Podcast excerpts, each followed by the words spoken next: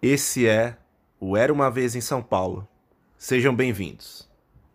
Augusta, que saudade se for aqui voltava da João Moura. Nós fiquemos apaixonados, fomos pra doutora Na zona sul, cotidiano difícil. Mantenho o proceder, quem não conter tá fudido. É zona sul, A maluco. cidade é tão intrigante, ela faz sorrir, mas também faz chorar. Quem não conhece bem, tem medo, se assusta com a sua imensidão. Mas eu vou desvendar os seus segredos nos próximos fatos que virão. Bom dia, boa tarde, boa noite, galera. Esse é o Era uma Vez em São Paulo, episódio 40. É isso aí, quadragésimo episódio do Era uma Vez em São Paulo. Chegamos até aqui, hein? Eu sou o Pedro Rodrigues e tem ao meu lado, não, não tenho aqui ao meu lado meu fiel companheiro Otávio Almeida. Aí, só dando uma explicação aqui, galera. O Otávio vai participar sim desse episódio. Mas, dado a agenda complicada, que eu acho que tem até tudo a ver com, com o episódio de hoje aí. É, o nosso carioca paulistano favorito aí vai, vai participar, mas vai participar através de, de áudio aqui do, desse episódio especial aí, desse quadragésimo episódio. Assim como um outro é, grande querido nosso aqui também vai participar por áudio aqui do, do episódio do Era Uma Vez São Paulo, que é o Fernando Américo, que já participou de um episódio recente nosso aí sobre Benedetta, Sete Prisioneiros. O Américo também vai fazer é, uma participação especial aqui também nesse quadragésimo episódio do Era Uma Vez São Paulo. Mas, né, dado que o episódio é especial, né, galera, a gente não poderia ficar sozinho aqui nessa gravação. E para me salvar aqui, eu tenho a presença de um grande amigo meu aqui, o primeiro convidado do Era Uma Vez São Paulo, ainda lá da primeira fase, nosso querido Alisson Cavalcante, do antigo podcast Colastron aí, mas que vai voltar em alguma hora, não vai não, Alisson? Fala aí. E aí, Pedro, beleza? Olá, todo mundo que tá escutando. Quem sabe? Tenho alguns planos, mas ainda tô estudando como voltar. É, Até mas... porque o episódio de hoje aí a gente vai exemplificar o porquê que é tão complicado pra gente manter o podcast e a vida, né? Em paralelo. Nossa, Alisson, esse, esse episódio veio a calhar, né, cara? Impressionante, né? Tipo, nada melhor ali do que falar de São Paulo, né? E a gente já ter o exemplo prático como essa cidade é caótica, é complicada, que metade aqui do elenco não pôde participar ao vivo. Sim, vai ter que entrar por áudio, né? cidade, trabalho. Mas ossos do ofício. É, né? Uhum, exatamente. Coisa, coisas que acontecem, os imprevistos de São Paulo. Mas assim, galera, bom, acho que já deu pra ficar claro aí que o nosso tema principal vai ser São Paulo, mas só explicando um pouco melhor, né? É, O nome do podcast já diz, né? Era uma vez em São Paulo, não tem como a gente não trazer a referência aqui da nossa cidade amada e odiada, querida e às vezes também xingada, enfim. É, é um mix de emoções aqui com, com São Paulo, mas impossível ficar indiferente aqui essa cidade. É, e lá atrás, né, eu ainda lá com o Marcos, ali no episódio 10, né, a gente tinha feito um especial sobre músicas que marcaram a cidade de São Paulo. E desde lá, né, eu já vim alimentando isso de, pô, temos que fazer voltar aqui com um episódio especial e falar um pouco mais de, de filmes mesmo que marcaram aqui a cidade de São Paulo, que tiveram São Paulo como pano de fundo. É, e, e trazer esse episódio mais identitário mesmo aqui pro, pro Era Uma Vez, né? A gente foi postergando ali, passou 20, passou 30 ali já com o Otávio aqui na bancada, até que chegou o momento ali que, pô, quadragésimo episódio, já passou ali o burburinho do Oscar, aquela coisa toda, o tapa ali do Will Smith. Acho que já tava na hora aí da gente dar essa acalmada e, e- e se voltar ali de novo pro, pro DNA aqui do podcast, que é a nossa cidade de São Paulo.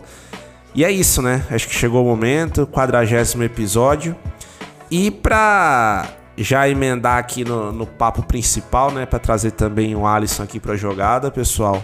é, a gente decidiu começar esse episódio na perspectiva aqui de três filmes que retratam mesmo a que retratam a cidade ali, né? Que tem como pano de fundo ali a cidade e mais do que isso, né? A, a cidade ali também é, uma, é um organismo vivo, né? E quais são esses filmes, né? Que a gente vai falar um pouco melhor aqui. Primeiro deles ali é um filme clássico ali para a cidade, que é o São Paulo Sociedade Anônima, um filme de 1965 ali do Luiz Sérgio Persson, pai da ex-VJ da MTV, cineasta aí Marina Persson. É, o outro filme que a gente decidiu falar também foi O Homem que Virou Suco, ali de 1980, com o grande José Dumont, que depois ficou conhecidíssimo aí por fazer novelas da Globo tudo mais. Filme ali do João Batista de Andrade. E por fim, a gente vai falar aqui de Cidade Pássaro, um filme bem mais recente aqui de 2020. Um filme que fez um, um sucesso relevante ali, né, na Mostra de Cinema de São Paulo de 2020, ali a primeira na pandemia, e que traz também São Paulo ali uma história bem bem interessante ali que, que envolve a cidade. E aí, Alisson, para para começar aqui nosso papo já, é, fala pra gente ali, cara, o que, que você achou, né, dessa escolha aí desses três filmes e, e se na sua opinião eles realmente utilizam São Paulo não só como um pano de fundo, mas São Paulo é um algo a mais ali nos três filmes. O que, que você acha? Olha, é, eu até fiquei feliz por ter fazer esse episódio aqui, porque os três filmes eu não tinha assistido antes, né? O São Paulo Opa. Sociedade Anônima. Eu não, eu, ele tava na minha lista há muito tempo. O Cidade Pássaro, é, eu tinha visto na Mostra de São Paulo e até teve um outro festival também que teve vi o pessoal falando, só que eu acabei não vendo. E aí tava na Netflix, foi bem fácil. E O Homem que Virava Açúcar eu também eu nem, eu não conhecia o filme. E é, foi muito legal porque um tempo atrás eu até vi no Twitter um cara pedindo recomendações, um cara que é, é carioca, e pedindo recomendações de filmes que tivessem em São Paulo, porque do Rio de Janeiro tem muitos filmes, né? É. Sobre o Rio de Janeiro, que com o Rio de Janeiro de fundo, Rio de Janeiro no pôster, né? E de São Paulo tem até menos. E eu adorei que esses três filmes, mesmo de épocas diferentes, mesmo abordando coisas diferentes, eles conseguem até trazer um mesmo retrato de São Paulo né, pra dentro deles. E eu gosto bastante, eu gosto bastante principalmente do Homem que Virou Suco, porque eu acho que tem um, uma questão de ali de identificação, porque ou, ou, ou a gente tem um parente que é muito parecido com o protagonista, que veio do Nordeste para tentar a vida aqui em São Paulo, ou a gente conhece, né, sempre aqueles caras, aqueles idosos. Foi São o seu Paulo, preferido, que... né? É, foi o meu preferido aí dos três. E ele exemplifica bem uma coisa de, que tem em São Paulo e que ali aumentou e que hoje é pior até. Que é esse boom, assim, das, das construções. Eu, eu, acho, eu acho muito legal aquela sequência que tem que ele começa a trabalhar numa construção de um prédio e como que aquele prédio era vendido e quem construiu aqueles prédios, né, que foram os nordestinos que vieram e como aqueles nordestinos muitas vezes eles vinham sem é, educação. Eu acho que tem até uma cena muito legal que ele lê, né, a carta é. de, um dos, de um dos companheiros ali, depois todo mundo quer que ele leia também e que aí na carta fala, né, que é a esposa de um dos caras, na carta fala ela, ela fala que os irmãos dela querem vir para São Paulo também para ver se a vida aqui vai ser melhor. E a gente vê ali que existe até uma relação de, de, de aproveitamento de, do, do patrão com eles, né? Fala que é para eles morarem ali, que eles não vão, receber, vão receber, não vão receber um auxílio, porque já vai estar tá morando ali, então já vai economizar e vai ganhar um salário mínimo, que já é suficiente. E eu acho muito legal como ele traz isso de São Paulo e também traz essa coisa de São Paulo, de São Paulo transformar as pessoas mesmo em suco, né? Arrancar é, até o bagaço. É, vou... Você nasceu em São Paulo? É, então, isso que eu ia, que eu ia trazer também, Alisson, sim, tá? E, e sou paulistano mesmo, aqui da cidade de São Paulo. Mas, cara, você tava falando assim, né? O Homem que Virou Suco é um filme ali, né? Que você sempre tem um parente, tá? Pra se identificar. E nesse caso, cara, esse filme me pegou bastante também porque eu poderia encaixar a história dos meus pais, cara. Os meus pais são nordestinos. É... A minha mãe do Pernambuco, meu pai de Sergipe. E assim, principalmente meu pai, cara, teve uma história muito parecida ali com, com o Deraldo, né? Com o personagem ali, o protagonista que é o José Dumont, né? O ator. É, que é, é, aquela coisa, né, cara? O nordestino que veio para São Paulo ali na década de 70, 80, é, que veio tentar a sorte e, puta, sofre aquele preconceito, ainda mais naquela época, né, cara? Se até hoje ainda tem essa questão com o nordestino, né, quando vem para São Paulo e tal. É, infelizmente, né? É, naquela época era muito pior, né? E o filme retrata muito isso ali, né, cara? O sofrimento, tudo. E assim, puta, na hora ali dá para fazer uma associação clara, cara, para mim ali em relação é, ao protagonista que poderia ser muito bem a história ali dos meus pais, né? E assim como eu, como você falou, né, Alisson, tem milhares de pessoas aí, né? Milhões, na verdade, né, cara, que que é o retrato ali de, de São Paulo. Você, você também é paulistano ou não? Eu sou, aham, sim, eu nasci aqui. E é engraçado porque a gente nasce aqui, a gente já, já se acostuma desde cedo, né? Com essa, é. com essa efervescência da cidade, assim, com essa correria que é. E a gente meio que cresce, assim. É, a, a vida é essa, correria. E, e... às vezes nem. As, é, às vezes nem nota, né, cara? É uma coisa ali que vira um organismo, sabe?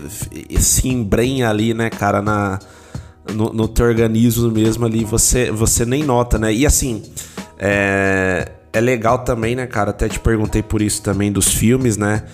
quando a gente decidiu ali trazer, né, eu e o Otávio ali, esses filmes, é, pensamos muito também ali, né, em diferentes recortes, né? Então, pô, o São Paulo Sociedade Anônima ali, né, mais a década de 60 e tem toda aquela questão do glamour ainda ali, né, de São Paulo, a cidade ali industrial, aquela promessa toda. Você vê ali já no Homem que Virou Sul aquela questão da migração, né, do nordestino, é, toda, toda aquela promessa também. E o Cidade Pássaro já é mais mesmo São Paulo como é hoje, né? Aquela megalópole, aquela coisa é, mais maluca ali, né, cara? Mas assim, é muito doido, né? Você pensar que três filmes ali em três é, recortes temporais diferentes ali da cidade ainda trazem aspectos ali de São Paulo que estão muito vivos até hoje, né, cara? Sim, é o, o, o, próprio São Paulo Sociedade Anônima, ele traz uma, uma narrativa, né, que muitos paulistas adoram se colocar em, como posição de superior, né, e falar que São Paulo é o motor do país, não sei o que, é o maior polo industrial, não sei o que. E o Homem que Virou Suco mostra justamente as engrenagens que fazem isso, isso acontecer, né? Se tem alguma coisa acontecendo, Exato. tá tendo uma exploração do outro lado, sabe? Se tá tendo esse boom de indústrias e de moradia, tá tendo uma exploração do outro lado. E o, o próprio Onde que virou suco também é legal que mostra até a relação da, da elite, né, com esses trabalhadores, né? Tem aquela cena clássica que ele pega o bife, né, do cachorro, aí que ele fala, ah, muito obrigado é. pelo bife do cachorro viado que, que é justamente isso. E, inclusive até me lembrou um pouco o Alto da Compadecida, né? Que sim. O cachorro sim. ele tem uma comida melhor do que o do, da, das outras pessoas. e, e, cara, sabe o que, que é engraçado, né? Você trouxe esse ponto, acho que interessante também. Os três filmes, cara, se você for ver, mesmo ali, né, o São Paulo Sociedade Anônima, onde tem o personagem lá do Valmor Chagas, que é um boy lixo ali, né, no fim do dia, uhum. o, o, o, Carlos, né, é, cara, mesmo ele ali, né, que começa a ascender socialmente e tal, né? E, e, se a gente fosse comparar com os outros protagonistas aqui dos outros filmes, teria ali a melhor condição. Mas, cara, ele não consegue se achar ali na cidade, né? Então ele fica perdidão ali no mundo ali que é São Paulo, em, em, tudo ali, o funcionamento ali, né? E como a vida dele vai. O personagem também do José Dumont não consegue se encaixar ali por todo o preconceito e tudo aquilo ali, a dificuldade que sofre é, no dia a dia, né? E depois aquela questão de ser confundido ali com. É, com, com um cara que, que cometeu ali é, uhum. quase que um, um, assassinato, né? E, e depois ali os nossos protagonistas nigerianos lá no Cidade Pássaro também, né? O Ikena lá, né? E o, e o irmão. É...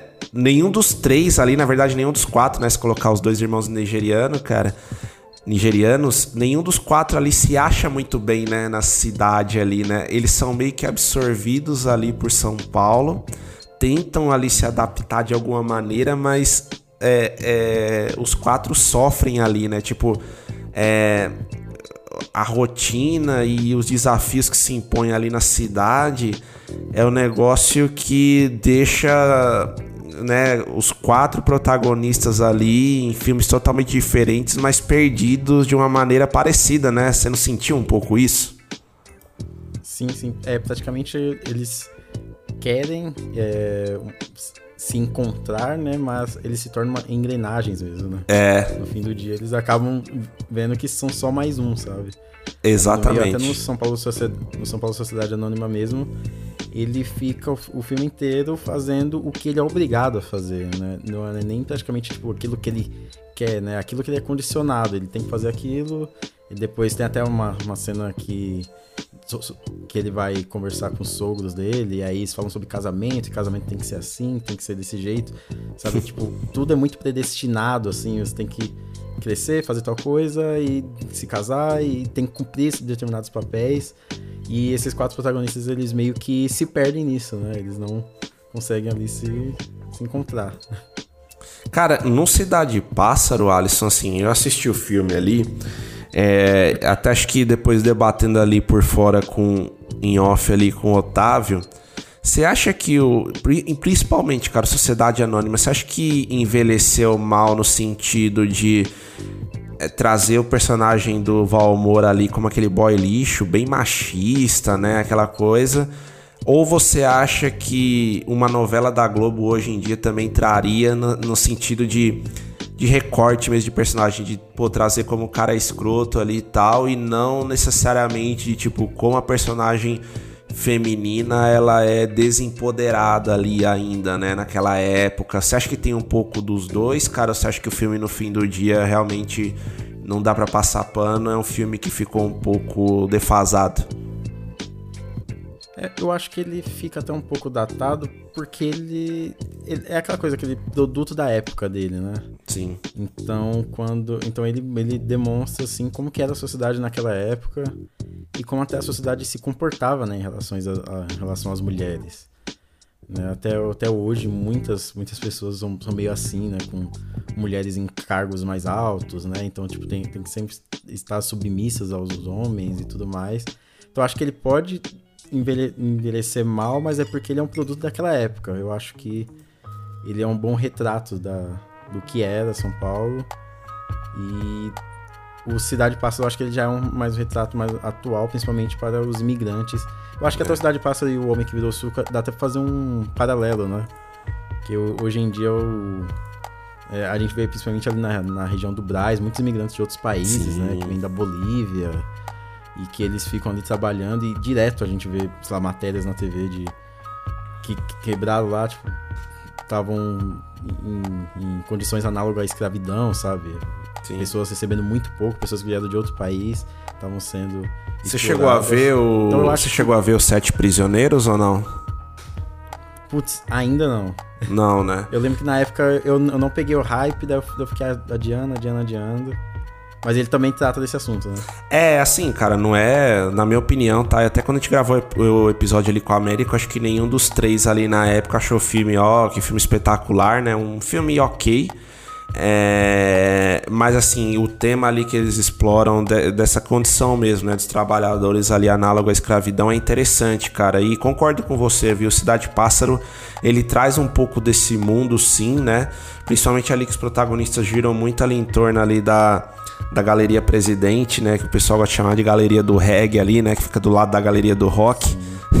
E, enfim, aquela região ali e tudo. Mas acho que, diferentemente, cara, do Sete Prisioneiros, que é muito mais focado ali é, só nessa condição meio que subhumana, o Cidade Pássaro ainda mostra, né, como os imigrantes ali mesmo na dificuldade ainda vão se achando, né, vão vivendo ali na cidade, né, vão tendo coisas ali, apesar de fazer um caminho bem bem complicado, né, cara? E, e, e, e, só voltando ali no Sociedade Anônima, eu tô contigo, viu, cara? Acho que assim, no fim do dia, o filme ele é sim datado, mas é natural, né? Porque é muito recorte ali da época. Acho que é, não teria muito como também, né, o filme tratar ali dos temas e não ser datado, né, daquela época. E eu acho que o mais importante é que ele consegue trazer, né, todo esse sentimento mesmo de anonimato, né, igual o filme já traz no,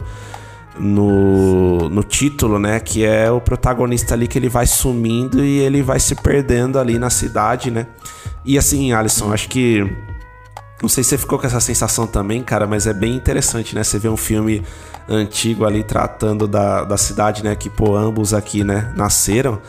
É, e vendo ali, sabe, você não ficava tentando enxergar, caramba, meu, ele tá no Anhangabaú, olha como, olha como mudou as coisas uhum. ali, né, tal, puta, aquele prédio, né, ainda tá ali, aquela coisa tal, é, tipo, tem uma hora que ele tá numa rodovia lá e tem umas marcas, assim, tem uns outdoors, aí eu fui pesquisar, né, tipo, nossa, essa marca aqui é da, de tal época, né, é, é um negócio interessante, Sim. acho que no no Homem que Virou Suco, cara, eu fiquei mais ainda com essa impressão.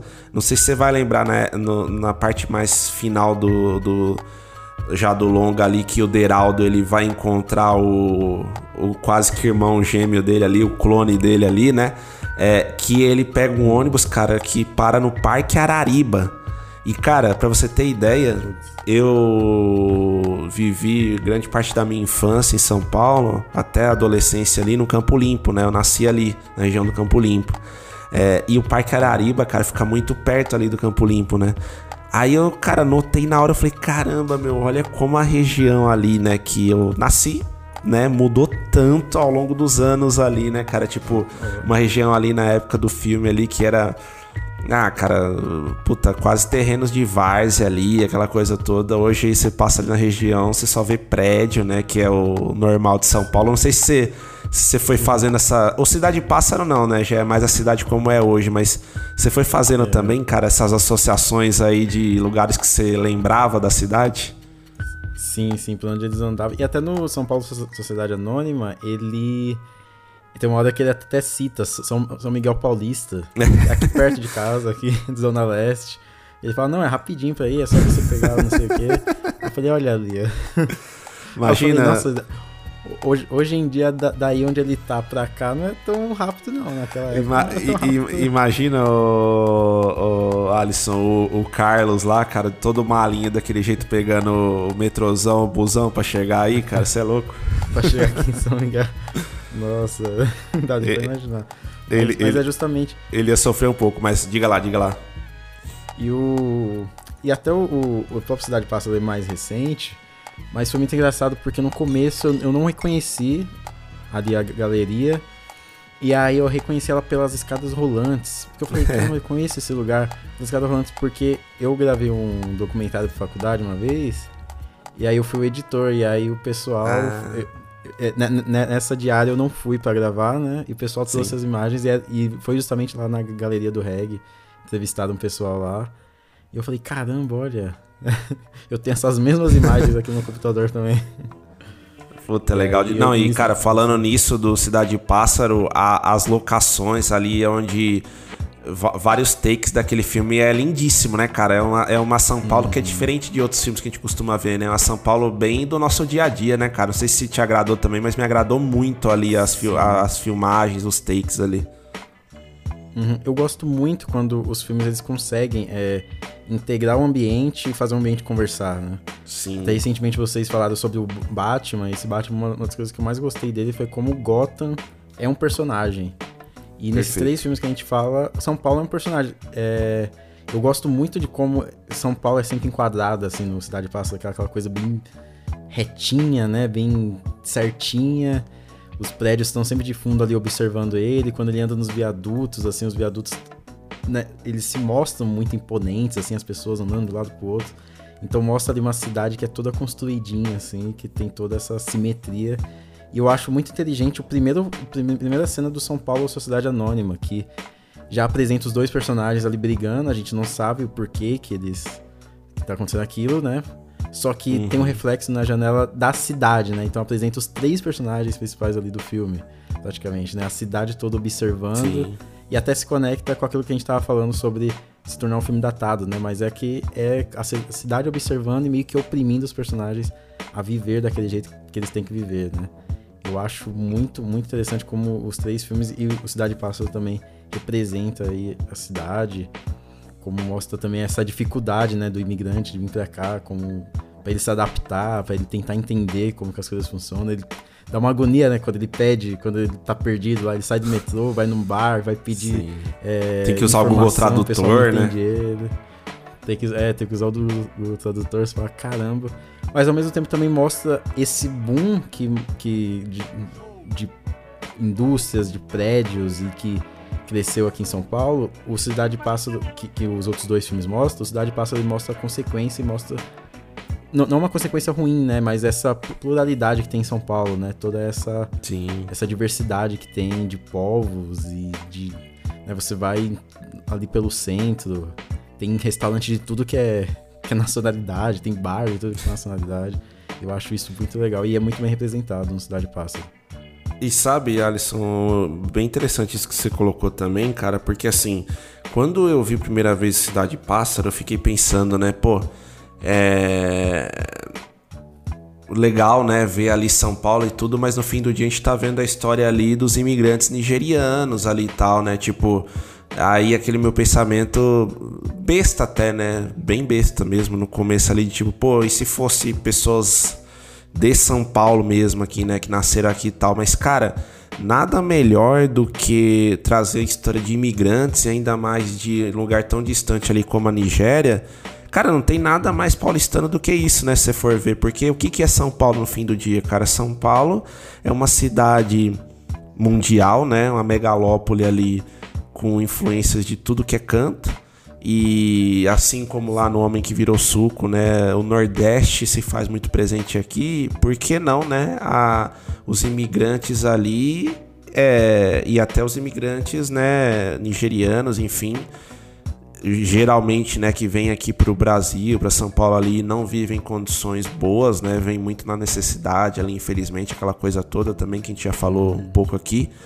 Mas, cara, não tem nada mais paulistano do que isso, né? Se for ver. Então acho que é, esse filme, cara, no final, ele é muito, muito mesmo o DNA de São Paulo, que é uma história aí de imigrantes, é uma história que você vê é, no dia a dia, né, cara? É só, como você falou, andar pelo centro de São Paulo, que você vai ver isso ao vivo ali, muito fácil. E, e, e, tudo ali que gira ali na história, né? Aquela questão da conexão, de de um irmão vir e se conhecer na de São Paulo e meio que replicar os passos do irmão que ele está procurando, né? Então fazer ah, trajetórias parecidas, se envolver com as pessoas similares ali até descobrir de fato, né, onde o irmão tá, aquela coisa toda. É, cara, isso é muito, né? Isso é muito São Paulo mesmo ali. Uhum. E, e, e, ver Sim. os perrengues que ele passa ali até no transporte e tal.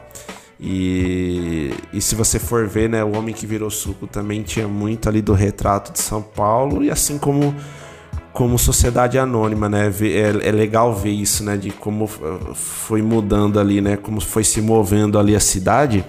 Mas até nesse ponto, cara, assim, é, a gente já falou um pouco ali dos desafios, né? Que a cidade impõe ali pro, pros personagens, cara. Mas assim, focando nos filmes antigos agora aqui, Alisson, você acha que, principalmente, né, os dois primeiros ali, que são os mais antigos que a gente fala, eles já, ressalt, eles já ressaltavam, né, os desafios de se viver na cidade, né, até o... Não sei se você lembra, cara, no Sociedade Anônima, acho que o personagem do Carlos fala pra Eva Vilma, quando eles estão saindo lá do Yazig, cara. Eu nem sabia que tinha Yazig naquela época.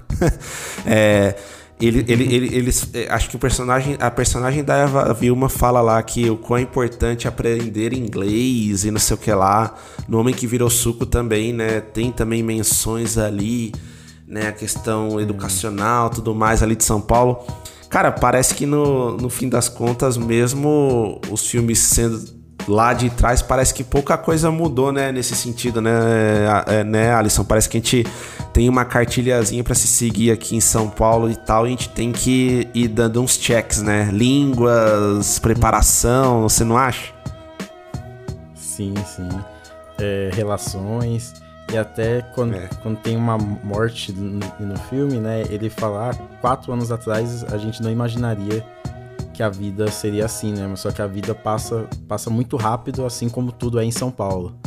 Exato. Que é essa coisa dessa rapidez, essa instantaneidade, assim, que tudo tá muito rápido, tudo tá a todo momento. É 5 da manhã, tem gente atrasada correndo na rua. e, e os filmes eles demonstram muito isso, né? Meio que é, é, muito engraçado você ver como que mudou muito pouco, né? O nosso estilo, assim, de vida. É... é claro, algumas coisas foram adaptadas, mas ainda assim o, o esse estilo, essa, essa, meio que esse de destino, né? Que as pessoas já nascem já predestinadas a, uns, a um certo caminho é muito, muito interessante de acompanhar nesses dois filmes, principalmente no São Paulo Sociedade Anônima. A gente vê ali o cara, depois a gente vê ele querendo casar, depois a gente vê ele querendo fugir né, de São Paulo, só que ele não consegue. É quase, quase como se ele. É, o, aquela. Caramba, esqueci o nome. Aquela, é uma série Wayward Pine, se não me engano, que o cara tenta fugir ele volta pra mesma cidade. Ah, e sim, é praticamente isso. E ele fala, né? E ele fala, né? Recomeçar, recomeçar, recomeçar sempre tem lugar para recomeçar em São Paulo, sempre tem espaço ali. E é o que você tem que fazer, né? Você não pode. Não, não, não acaba. Você só começa, é termina ou então recomeça. Não, cara, você é, falou muito bem, né? No fim do dia, o personagem lá do Valmor Chagas, o Carlos, ele vira uma, engrenagem mesmo em São Paulo ali, assim como nas fábricas lá, né? Que ele trabalha tal, né? Ele vira mais uma pecinha ali é, das engrenagens ali, né, industriais, cara. E, e, e, ainda falando mais dos filmes antigos ali, Alisson, principalmente no Sociedade Anônima, até fui pesquisar um pouco ali também das influências que o, que o pai ali da, da, da Marina Persson, né, o Luiz Sérgio Persson, teve para fazer esse filme. E me veio muito na cabeça ali, depois eu li fez sentido também, a novela Vague, filmes ali do Hitchcock. Você acha que. Acho que assim, né? Natural, mas você acha que. Principalmente ali o Sociedade Anônima bebe bastante, cara, dessa, dessas fontes. Você acha que, que não tanto? Qual que foi sua impressão ali? Sim, é, então, ele me lembrou muito um filme que eu, eu não sei se você já assistiu, aquele. É, Cleo das 5 a 7. Sim, que é sim. da Agnes Varda. Então, ele né? lembra muito, assim, sabe? O, o, o, estilo, assim, da personagem ali percorrendo a cidade, de como de como explorar a cidade a partir dos olhos dos personagens, sabe? Tá tudo acontecendo e tá a cidade como plano de fundo, eles pegando transporte, eles caminhando pelos, pelos, por todos os lugares ali da cidade, e a cidade meio que conversando, né, com os personagens e fazendo parte do filme.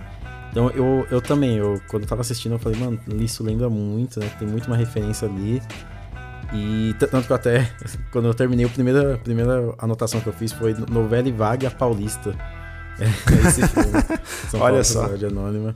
Não, é... ele, ele, me lembrou muito esses filmes, filme do. É... Ah, eu esqueci o nome daquele. aquele filme Acossado, né? Sim. Também sim. lembra muito o estilinho assim dos filmes. É, os filmes ali do Truffaut, da, de toda a galera ali, né, cara? Não, realmente, acho que é, dá para fazer muitas essas, essas, associações, né? E o, e o do Hitchcock, cara, eu trouxe também, principalmente por causa da, é, da, da, ambientação ali de Sociedade Anônima, né? Cara, tem uns takes ali, alguma coisa meio de suspense, aquela coisa que o Hitchcock gostava de fazer. E não só isso, cara, o a trilha, não tô falando que a trilha ali de Sociedade Anônima lembra das trilhas do Bernard Herrmann lá, né? E, e, as dobradinhas que ele fazia com o Hitchcock, mas assim, tem alguma coisa ali também, sabe, cara? Tipo, é uma trilha pesada, né? É um negócio ali que, sabe, parece que, que é pra. Não é pra dar um susto, né? Mas é pra te colocar imerso ali, sabe? Naquelas engrenagens ali de São Paulo, cara. Então por isso que que me veio um pouco isso isso na cabeça assim também. Já o já o Homem que Virou Suco, cara, tem trilhas lindíssimas ali do Geraldo Azevedo, puta, tem outros cantores similares ali. E, e eu me lembrei muito, cara, ali de filmes é, depois até você falou do Alto da Compadecida, acho que tem até um pouco mesmo, né, cara? Um pouco da irreverência ali. O, o, o José Dumont ali, né? É um ator mega cativante também, né? Não é ator que o cara tá depois fantástico. fez tanta coisa ali na Globo, né, tal. É... Tem um pouco, né, cara? O Homem que Virou Suco, apesar de ser um filme muito duro, né? é triste também, mas ele tem uma, uma, uma malemolência ali, né? Uma coisa ali daqueles filmes mais do cangaço. Você não sentiu um pouquinho disso também? Aham, uhum, eu senti também que ele tem, tem até tem uma, tem uma, determinada parte do filme, né, que o, que o protagonista ele fica como cangaceiro ali no meio de é. São Paulo, né, que é meio que, meio que representando como né, as pessoas veem as pessoas, é, os, os, nordestinos que vinham para cá. Então eu acho que ele, ele tenta até pegar esse, essa, esse cinema mais regional para colocar aqui em São Paulo. Me lembra até um pouco do aquele as, as boas maneiras. Sim, sabe? Sim, sim. Que, que transforma São Paulo em um, em um local até mágico, assim, né? Um local que combina com aquela fábula, assim, de lobisomem.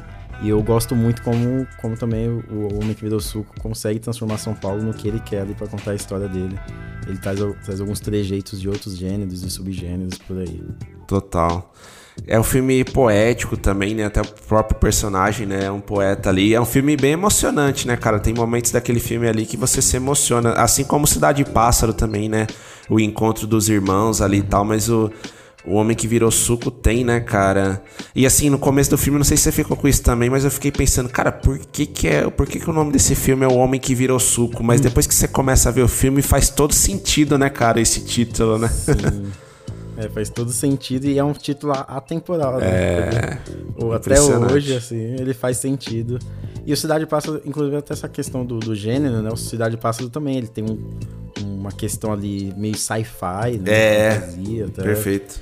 E que em alguns momentos se, se encaixa muito bem, eu acho muito legal como, como o filme consegue encaixar aquilo naquela busca que é, é, até a questão mesmo da, da, diversidade, né? Quando ele vai achando as pessoas que se encontraram com o irmão dele, você vê pessoas totalmente diferentes ali. E eu acho, eu acho muito interessante como esses filmes conseguem dessas pinceladas do que eles querem dentro de São Paulo e conseguem integrar a cidade nisso. Total. E assim, Alisson, você acha que São Paulo, então, no fim do dia é a terra dos boêmios, trapaceiros, boys lixo, nigerianos, nordestinos? Você acha que São Paulo, né, e especificamente a cidade de São Paulo, é a terra de todo esse pessoal aí? É, eu acho que São Paulo é a terra, a terra de todo mundo, né? É. Você vê um pouco de tudo aqui. É, você vê, cara, coisa de, de todos os estilos. Você vê gente de todos os jeitos. É, até a gente tava. Não, eu tava conversando com minha mãe, né, esses dias. Voltou aquele quadro Vai Dar Namoro, né? Da, da, da Record, Rodrigo fala. Sei, que, falei, que, que, que, o ela, mestre ela... Casimiro tá reagindo aqui, tá sendo sensacional, cara. Não perco um. é, não, é muito bom, é muito bom. E ela falou: Meu, esse pessoal é tudo pago, é tudo ator, tudo pago. Eu falo: Não, mãe, é, é você encontra esse tipo de gente. Você encontra, encontra. todo os tipos de pessoa aí pelas ruas. Eu lembro quando eu conversei com um menino que trabalha na produção do programa do Ratinho. Que ele, que ele achava que aquele teste de DNA, né, era tudo, tudo fake, né? Mas não, ele falou, não, conseguem achar mesmo o pessoal. Tem todo estilo de pessoa, pro bem e pro mal, né? Não, total, cara. É impressionante, né? Essa cidade aqui, cara. O Brasil como um todo, né? Mas São Paulo é um, um puta recorte, né? Do, do Brasil. É impressionante como é, todo mundo se mistura, né? E tudo. Acho que até um pouco depois que a gente vai falar também nas atrações culturais de São Paulo, acho que tem um pouco de tudo, né? Aqui na cidade, né? É uma coisa que. É, essas influências que a cidade recebeu, recebe até hoje. E, é, tem muito isso, né? E tem também todas as mazelas, né, né, Alice? Talvez uma das maiores delas seja ali a Cracolândia e toda aquela questão da insegurança, da situação ali daquelas pessoas, né? É, é um pouco disso também, né? São Paulo foi sempre esse caldeirão, muitas vezes meio que jogado de lado ali na questão de é, de, de direitos humanos mesmo ali, né? De segurança, de tudo ali. E, e até hoje a gente enfrenta as consequências disso, né, cara? Acho que, que é natural também para uma cidade que cresceu tão assustadoramente ali, de um jeito desordenado, de um jeito todo complicado, né? Uhum, sim, é, é. Se você olha hoje o centro de São Paulo, assim, tem lugar ali que parece que a, a própria prefeitura, o governo, assim, abandonou, né? Que É. não tem cuidado nenhum, são prédios abandonados e muitas pessoas morando na rua, né? E conforme a, a pobreza, a miséria aumenta, também tem a violência que aumenta. Esses dias mesmo eu tava na, na região da Luz, eu tava saindo da. tava lá numa balada. E aí eu fui pedir um Uber assim, daí o cara da, falou assim, não, fala pro segurança te acompanhar. O segurança teve que me acompanhar até o Uber. Caramba. Caramba, o segurança me acompanhar, tipo, eu só atravessei a rua, sabe? Só pra pegar o Uber. E o segurança teve É. que me acompanhar no. E, É e, e você viu que e, assim. e você viu que recentemente a região da Cracolândia mudou ali, né? Era ali perto ali da da Alameda Norte, mano, ali daquela região e mudou pra dois, três quarteirões pra frente ali na Praça Princesa Isabel e tipo é, se retratando muito isso ali, né? Você via nas matérias, né? De tipo como a região ali da qual saiu é, todo mundo ficou mais aliviado e era gente saindo na rua, podendo voltar para suas casas, seus prédios de maneira mais tranquila.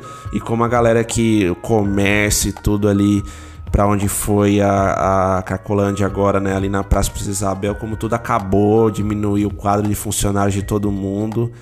E é duro, né, Sim, cara? é. Porque é uma coisa que é, é barra pesadíssima ali Pra quem lida ali, né, com o dia a dia e também pra quem tá vivendo aquilo ali, né, cara, Pra quem tá ali naquele mundo e que não consegue sair, né, cara, é uma questão eu acho que é um dos desafios mais críticos, né, cara, que São Paulo tem, que todo governante que entra vai deixando de lado, vai deixando de lado isso daí e você nunca vê uma solução, né, cara? Complicadíssimo.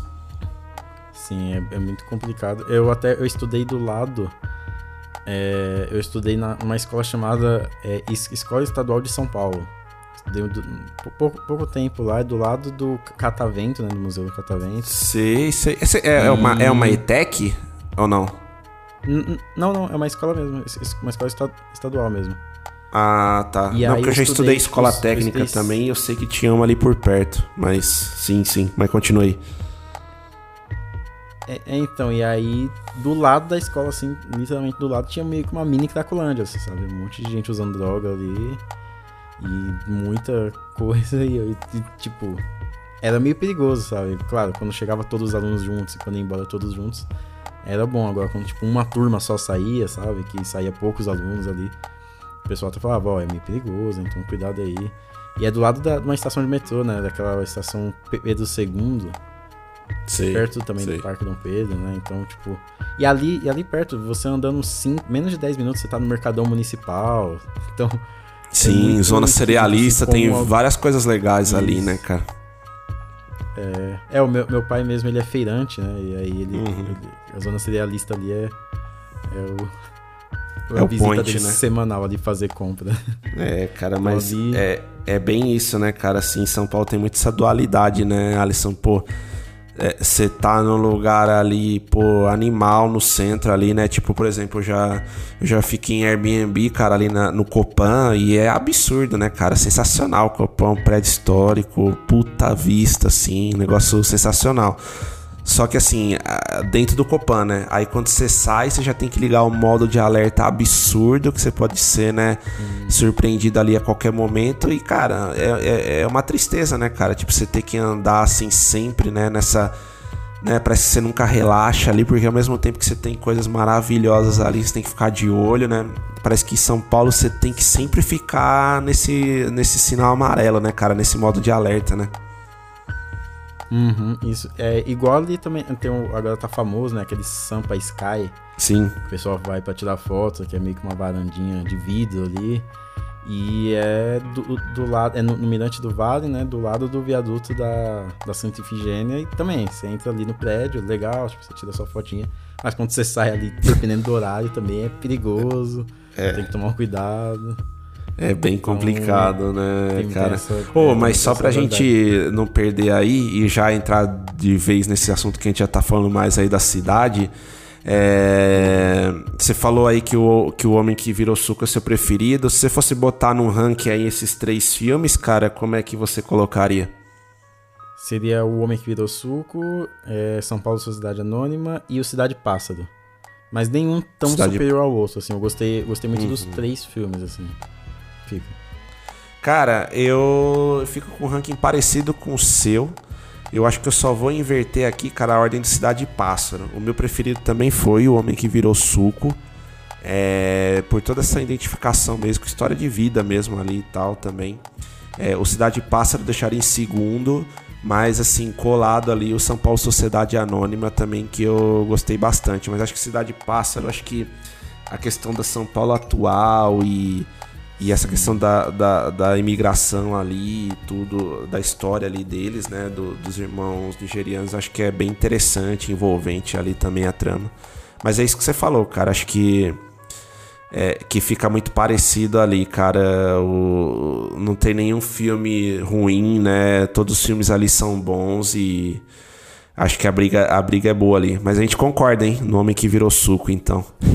Sim, é. e, e aí, Alisson, antes de a gente entrar no, no outro tópico nosso aqui, vamos dar um espaço agora, pessoal, pro, pro nosso querido Otávio Almeida aí, né? Que é o, é o membro é o membro adjunto aqui, né? É o meu fiel companheiro aqui do Era Uma Vez São Paulo e também depois ali o Fernando Américo falando aqui pra gente aqui o que eles acharam desses três filmes aí. Fala pra gente aí, Otávio e depois Américo.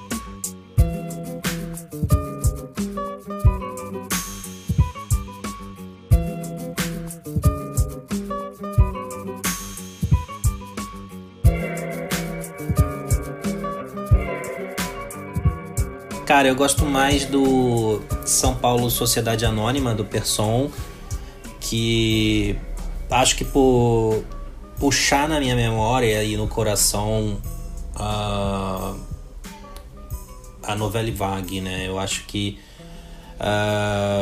essa vontade de não se inspirar tanto no cinema americano da época, mas a novela vague Uh, eu acho que, pelo menos eu vi assim, eu acho que é, é, é, em São Paulo funciona de uma forma bastante orgânica ali.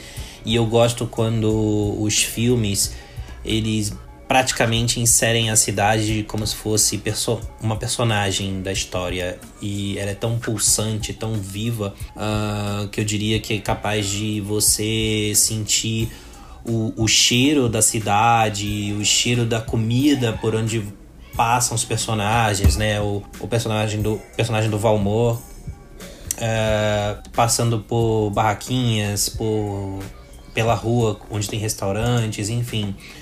É, e é isso quando você está em São Paulo, né? Você passa e sente o cheiro da, das ruas. E quando eu falo isso, não quer dizer necessariamente que é sempre fedido, entendeu? É, cada ambiente tem seu odor, tem tem seus gostos e eu acho que isso está muito bem é, é, muito bem capturado pelo Person. Então, eu acho que dos três filmes é. E acho que a história também. Dos três filmes foi o que mais me capturou também. Eu acho que ele é bastante intimista. E essa relação causa e efeito da, da cidade. O como a cidade funciona e o como ela. E como ela uh, contamina negativamente e positivamente seus filhos, entendeu? Os personagens. E isso é uma coisa que acontecia muito nos filmes do Scorsese, por exemplo, uh, com Nova York, numa fase em que ele estava sempre filmando em Nova York. E óbvio, o Woody Allen, uh, quando na fase de ouro dele, sempre com Nova York ali. E não era só um cenário, entendeu? Como às vezes acontece.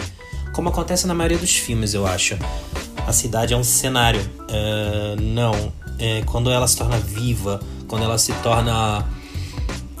Uh, a gente consegue respirar aquilo, entendeu? E conhecendo São Paulo, mesmo assim nos anos 60, o filme é de 65, você sente que. E eu acho que a, a, a cidade, ela. São Paulo, ela é muito desafiadora, né? Ela é muito. Ela exige o melhor de todos nós. E isso eu não vejo necessariamente como uma característica negativa, porque tá tudo aqui, estão todos aqui. Então, uh, várias etnias, várias raças. Uh, eu acho. Uh, pô, eu sou do Rio e vim para São Paulo, uh, tô aqui há um bom tempo. Então, eu acho que uh, uh, é uma cidade que se impõe e você não vai sobreviver se você não também não, não peitar a cidade, entendeu? é, você tem que enfrentar ela. É uma luta constante dia a dia e eu acho que isso tá nos filmes e, e, e o de novo, eu acho que principalmente em Sociedade Anônima, é, que eu, eu, eu, senti isso de uma forma mais. Uh, dialogou mais comigo esse sentimento de pertencimento a essa cidade, né? É, é, São Paulo, ela, ela respira, ela vibra, ela, ela influencia, mas claro, se você não fizer nada para contra-atacar, ela te engole. E é uma cidade para pessoas que precisam ser fortes o tempo todo. E eu acho que isso tá no filme e eu acho que isso tá no nosso dia a dia. Eu acho que nada mudou, tá? É... Eu diria que da época de Sociedade Anônima pra cá, talvez a cidade esteja mais inchada e maior também em termos de arquitetura, né? Uh, voltando aqui sobre essa relação é, São Paulo e, seu, e, e, as pessoas, seus filhos, é, eu demorei a ver, vi recentemente Medianeiras, né? Que é de 2011, filme argentino, belíssimo. É, me sugeriram e, e assim, fui um trouxa em não ter assistido. Então eu vi recentemente e ele começa falando sobre isso, da, da influência da arquitetura nas pessoas, né? E como a gente vai ficando encolhido dentro da cidade e como cada construção que vai sendo erguida, ela muda nosso mood, né? É... nosso dia a dia, nós somos afetados pela arquitetura, pelos fios que conectam telefone, internet, uh, TV. Então eu acho que se serve para medianeiras, para em relação a Buenos Aires, eu acho que São Paulo está muito bem representada nesses três filmes e eu acho que se mudou alguma coisa foi, acho que ela vai crescendo de todas as formas porque é, em termos de arquitetura, né? Mas também cada vez mais gente nessa cidade, entendeu? É, a gente passou aí por. Estamos passando por pandemia, mas tivemos aí os anos mais críticos da pandemia, de isolamento. E, e eu acho que agora que a gente tá com vacinas, saindo com mais coragem, responsabilidade também, eu acho que a gente tá vendo de novo e tendo. saindo com queixo no chão, assim, falando, cara, tem tanta gente aqui e eu fiquei um tempo sem ver isso. E, e ela tá maior, eu acho que ela tá mais cheia, mais lotada, entendeu? Uh, acho que se, diria que de lá para cá uh, tem mais prédios, tem mais gente, tem mais calor humano. E eu acho que tudo intensificado agora também pela, pelos dois anos mais críticos da pandemia. Acho que a gente está sentindo isso agora numa intensidade ainda mais potente. Sobre novela vague, filmes do Hitchcock serem inspirações. Uh, sim, mas o, o, próprio, o próprio Hitchcock, né? Ele é apaixonado, ele era apaixonado pelo, pela novela vague, né? e a relação dele com Truffaut, por exemplo. Sim, mas, é... mas Hitchcock nunca escondeu também o apreço dele, a influência do cinema americano para ele. Tanto que quando ele começou a ser mais uh, uh, famoso internacionalmente e, e, e para Hollywood, ele né, conseguiu aí os, os os momentos mais altos da carreira dele, inclusive até refilmando uh, exemplares da era britânica dele. Eu acho que sim, é, é, é, é, eu acho que esses filmes sempre serão uh, influência né, para o cinema, ou deveriam ser, né? Eu, eu, sinto que isso tá ficando um pouco vazio hoje, mas eu acho que para essa época de sociedade anônima, com certeza. Mas eu acho que quem precisa, quem quer estudar cinema, seja para trabalhar com isso ou para entender cada vez mais de filmes, sabe? Você quer se especializar nisso. novela vaga, Hitchcock, e isso tem que ir atrás e, e é uma. é obrigatório. É obrigatório. São Paulo é a terra de todos, né? Um, acho que não tem um outro lugar no Brasil em que você encontra tantas pessoas diferentes e que bom, né? Que bom porque uh, São Paulo não foi feita só e ela não é feita até hoje por pessoas que nasceram aqui. Então, e quando falo em pessoas diferentes, de, de caráter diferente também, de situação diferente, de que nasceram em outros estados, outras cidades e vieram para cá. As oportunidades estão aqui. Podia ser melhor também, né, essa questão de oportunidades, mas não tem para todos, mas sabe, acho que isso tem no Rio de Janeiro também, em que grande parte do Brasil sonha, é... por exemplo, a gente tem pessoas que sonham em estudar no exterior, de morar no exterior, mas existe um Brasil de verdade assim que sonha em estar em São Paulo, sonha para o Rio de Janeiro. Acho que ainda mais São Paulo pelas oportunidades que são ditas, vendidas e, e quando chega aqui você pode levar um tapa na cara, pode quebrar a cara. Mas é o que eu falei, eu acho que quando você tem que bater de frente com a vibe da cidade, senão você fica para trás. Alguma coisa você vai conseguir, alguma coisa você vai conquistar e é, é uma relação de troca é, por vezes bonita, mas também um pouco doentia e tóxica, né? Eu acho que São Paulo dá, mas também tira muito de você. E... Fala pessoal do Era Uma Vez em São Paulo e ouvintes, aqui é o Fernando Américo, ex-futuro podcaster. Ex-podcaster porque eu era parte de um podcast, Última Sessão, que não existe mais, e futuro podcaster, porque eu espero logo logo voltar com algum projeto. Enquanto isso não acontece, eu fiquei muito feliz com o convite de voltar aqui no Era Uma Vez em São Paulo. Infelizmente, dessa vez, de forma não sincronizada, mas não tem nada mais paulistano do que não poder estar na gravação do podcast porque ficou preso por conta do trabalho. Então, tudo a ver com a pauta. Aliás, eu vou opinar sobre os filmes e sobre o tema sem saber o que vocês discutiram. Então pode ser que eu acabe me repetindo, mas eu acho que a gente vai acabar é, complementando aí nossas opiniões é, sobre esse assunto. O que eu queria comentar sobre a escolha dos três filmes que a gente está discutindo é que no caso dos três, São Paulo é pano de fundo, mas também é em algum nível antagonista dos personagens centrais.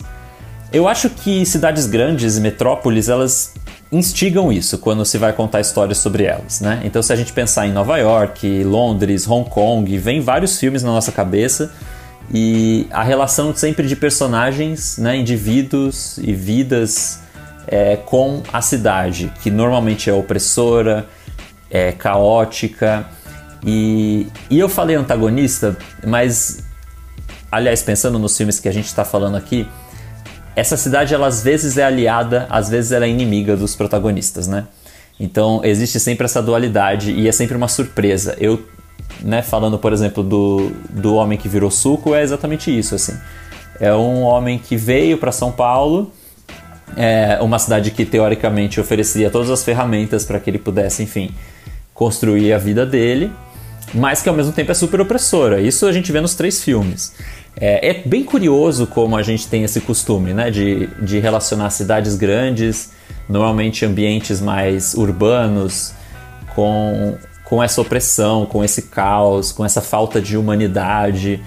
É, isso também está presente nos três filmes, assim, né? Em, sempre em algum momento São Paulo se mostra muito impessoal. Eu ia dizer desumana, mas não sei se é exatamente desumana porque a cidade é em algum nível feita de pessoas, né? Mas eu acho que ela é um pouco impessoal, sabe?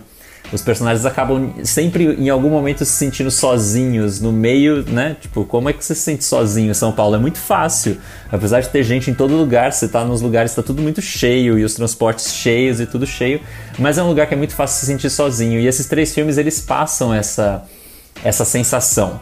Cada um à sua maneira, porque cada um tá contando uma história diferente.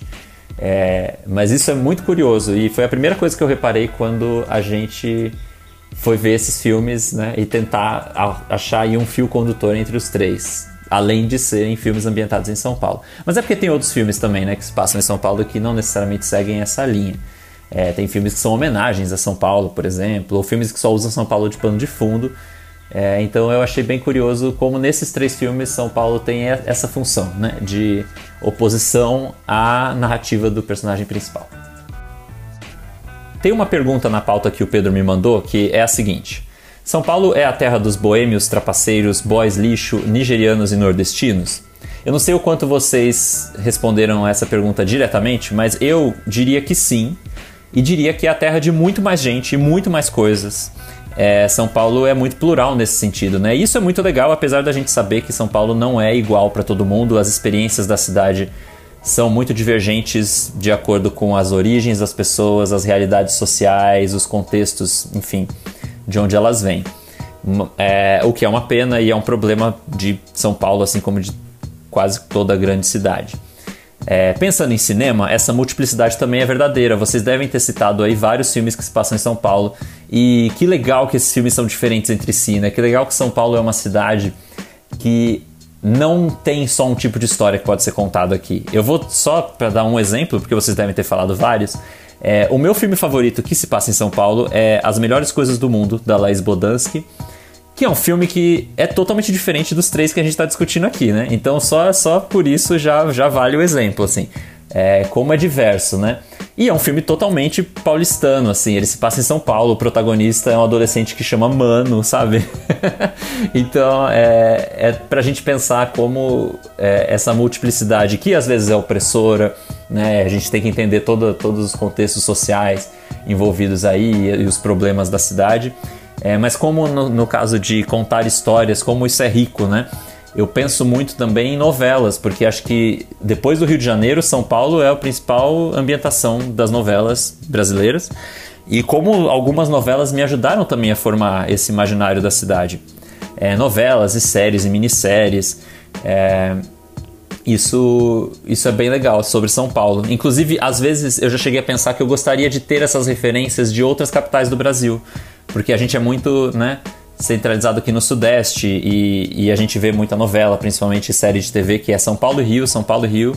É, como, como a gente carece talvez de mais referências de outros lugares do Brasil, como a gente tem em São Paulo. Mas é muito legal para a gente poder é, ter essa diversidade dentro de uma única cidade. É curioso como até o filme mais antigo dos três, né, que é o São Paulo S.A., ele já retrata questões da cidade que são verdade até hoje. É quase como se fossem problemas inerentes a São Paulo. Né? São Paulo é assim mesmo, lide com isso, nada nunca vai mudar.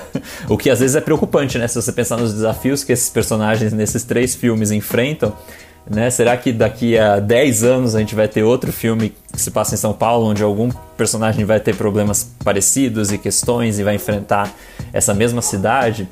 É, então isso foi muito curioso de observar. Aliás, o São Paulo S.A. acho que é o filme que eu mais gosto dos três. Foi o único que eu revi, os outros dois eram novos para mim ainda. É, mas eu revi com esse olhar, pensando nesse episódio, que a gente, nessa conversa que a gente está tendo, e também pensando na cidade como personagem. É, fiquei lá reconhecendo os pontos lá do centro da cidade, porque apesar de São Paulo ter modernizado, o centro é muito parecido até hoje, é facilmente identificável, assim, né? Muitos lugares lá. E, e, é uma delícia, né? Você vê, ah, como é que era esse lugar, como é que era aquilo naquela época, olha as pessoas atravessando o viaduto do chá, não sei. Então, é, para mim foi muito, muito legal rever. E também porque ele me remete, talvez, a, a histórias que eu ouvia de São Paulo através dos meus pais, dos meus avós, né? A essa São Paulo da época deles porque eu nasci em São Paulo, então eu aprendi sobre a cidade através do olhar dessas pessoas mais velhas. E algumas dessas pessoas viveram em São Paulo nos anos 50, 60. É... Enfim, de alguma forma eu, eu, fiquei com a impressão que essa São Paulo do, do São Paulo S.A. do Person dialoga mais com a referência que eu tenho da São Paulo mais antiga. É... Hoje em dia, acho que a gente tem nossas próprias experiências né, com São Paulo, então dificilmente um único filme, ou uma única série, ou uma única novela passada em São Paulo vai retratar a São Paulo que a gente vê. Mas São Paulo S.A. é um filme que eu indicaria para qualquer pessoa que né, quisesse saber como é que era São Paulo é, na metade do século passado. Assim. Acho que é, uma, é um filme que retrata bem não só visualmente, porque ele mostra a cidade, mas os hábitos também, né? Então tem a coisa da família, do trabalho, é, né? Aquele, os operários, e aí você tem uns personagens que são meio chave assim no filme. É, então isso, isso é muito legal, assim. É um filme bem São Paulo, né? E é isso, né, galera? Depois aí da, das participações mais do que especiais do, do Américo, do Otávio, vamos falar agora também aqui mais da, da cidade de São Paulo em si aqui, nossa relação com a cidade e tudo mais. E assim, Alisson, já queria começar aí contigo. Cara, abre seu coração aí pra gente, é, pra mim, pros ouvintes aqui do Era Uma Vez São Paulo. Você como um paulistano aí nato, é, qual que é a sua relação, cara, com a cidade de São Paulo? Então, é, eu sempre cresci no, no extremo leste, né? Eu cresci aqui no extremo leste de São Paulo. Então eu, de, eu demorei muito até, sei lá, sabe, crescer e sair com os amigos, né? Conhecer o centro de São Paulo tudo mais. Então tem essa relação de nostalgia, né? Com as regiões mais centrais, mais com a região aqui da Zona Leste. Mas é uma cidade que eu. que eu. tem todas essas coisas ruins, mas eu sou realmente apaixonado. Eu acho assim um que eu me apeguei e que desde cedo nós somos condicionados a isso, né? A se apegar a ela. E eu acho que eu sempre estudei, por exemplo, quando eu tinha 15 anos, eu comecei a fazer Senai, meu Senai era lá no Brás. Então eu sempre peguei a linha, linha 12 Safira. Quem tá ouvindo aí já pegou a linha 12, já dependendo da linha 12 pra, pra ir de um lado pro outro, sabe como que é. Até hoje eu pego a linha 12 e até hoje eu faço uma, uma, um trajeto muito parecido com o de muita gente, que é sair de um canto da cidade para ir pro outro. Eu trabalho na Zona Oeste, eu moro na Zona Leste, então eu praticamente atravesso a cidade todos os dias. Eu lembro quando eu pegava Uber, que teve uma época que a empresa tava pagando Uber, né, durante a pandemia. E aí dava 50 quilômetros, tá ligado? Cacete. Cara, quanto que dava o Uber assim, só pra ter uma ideia? Dava 90 reais, mais ou menos. Cacete. De ida, Loucura, ou seja, né? era, era 180, né, por dia. tipo, é uma coisa que, que eu não dá pra pagar, né, mas a empresa dava, conseguia. E aí eu pegava, né, eu pegava aqui a rodovia Ayrton Senna, que até se, eu, se olhar pros filmes, né, os, o São Paulo Sociedade Anônima, que tem aquela, que, tem aquela cena da rodovia que a gente até tava falando uhum. antes, que tem aquelas várias empresas e aqui eu via, né, todas um monte de empresa. Tanto que eu, eu moro até re relativamente perto, assim, da, de onde fica Balduco aqui uhum. e tudo mais. E aí eu pegava Ayrton Senna, pegava Marginal Tietê e tudo mais. Aí Anguera. Então é uma cidade assim que eu aprendi a amar ela, aprendi a gostar dessa correria, uma cidade, uma cidade que não para, uma cidade que praticamente, sei lá, de quinta de noite, que o pessoal já, já faz já os rolês, né, de quinta de noite, eu, eu nunca entendi isso, o pessoal trabalha na sexta, vai pro quintou, né? Tipo, como que a pessoa vai trabalhar na sexta? É. Mas e aí, tipo, da quinta de noite, aí tem a sexta, aí tem o sextou de todo mundo, já tem as baladas, já conecta com sábado, que também e já conecta com o domingo. Domingo também tem gente que já vira pra ir virado no trabalho na segunda. Ou seja, fica, sei lá, de, de quinta das quatro da manhã até segunda, sabe? A cidade em chamas, assim, sabe? Né? Gente atrasada três horas da manhã, gente pegando o primeiro trem já com medo de se atrasar. Essa correria, mas essa correria que a gente sabe. Né? Se você tá no metrô, você pode olhar pros lados, vai ter sempre alguém olhando pro reloginho do metrô, assim, e olhando pra porta, a porta não fecha, a pessoa ali nervosa um dia é você, outro dia são as outras pessoas. É isso, cara, não, impressionante. Você falou, eu fui me identificando com cada coisa aí que você falou, cara. E assim, a minha relação com São Paulo é engraçada, porque, cara, acho que eu nem te falei, mas hoje eu tô morando em Ribeirão Preto, né?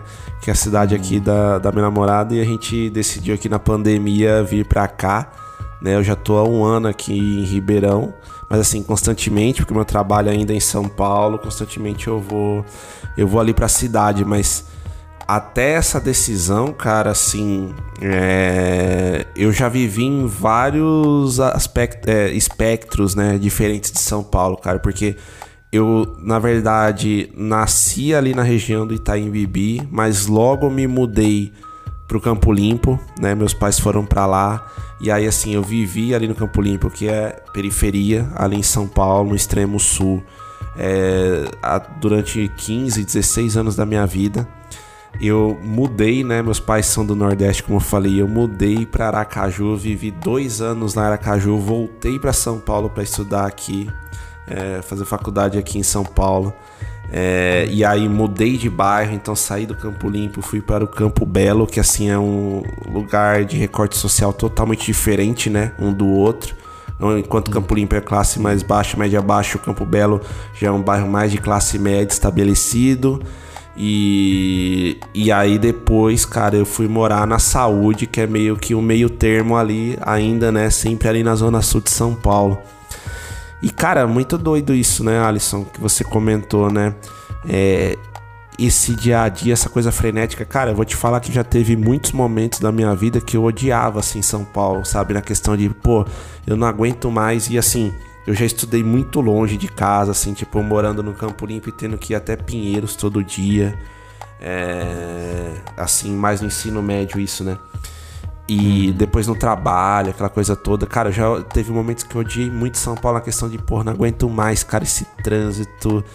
É, pegar busão hum. todo dia ali, demorar, metrô, né? É, espremido é no metrô. Cara, felizmente não peguei tanto trem assim. Eu peguei mais trem ali, da, aquele trem da Marginal famoso ali, sabe? Da Marginal Pinheiros.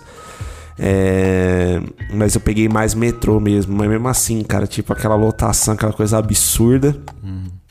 Então tinha vários momentos ali que eu queria sair xingando todo mundo, né? E a cidade. Mas, cara, isso é São Paulo também, né? Porque o que você falou, né? O que a cidade oferece, cara.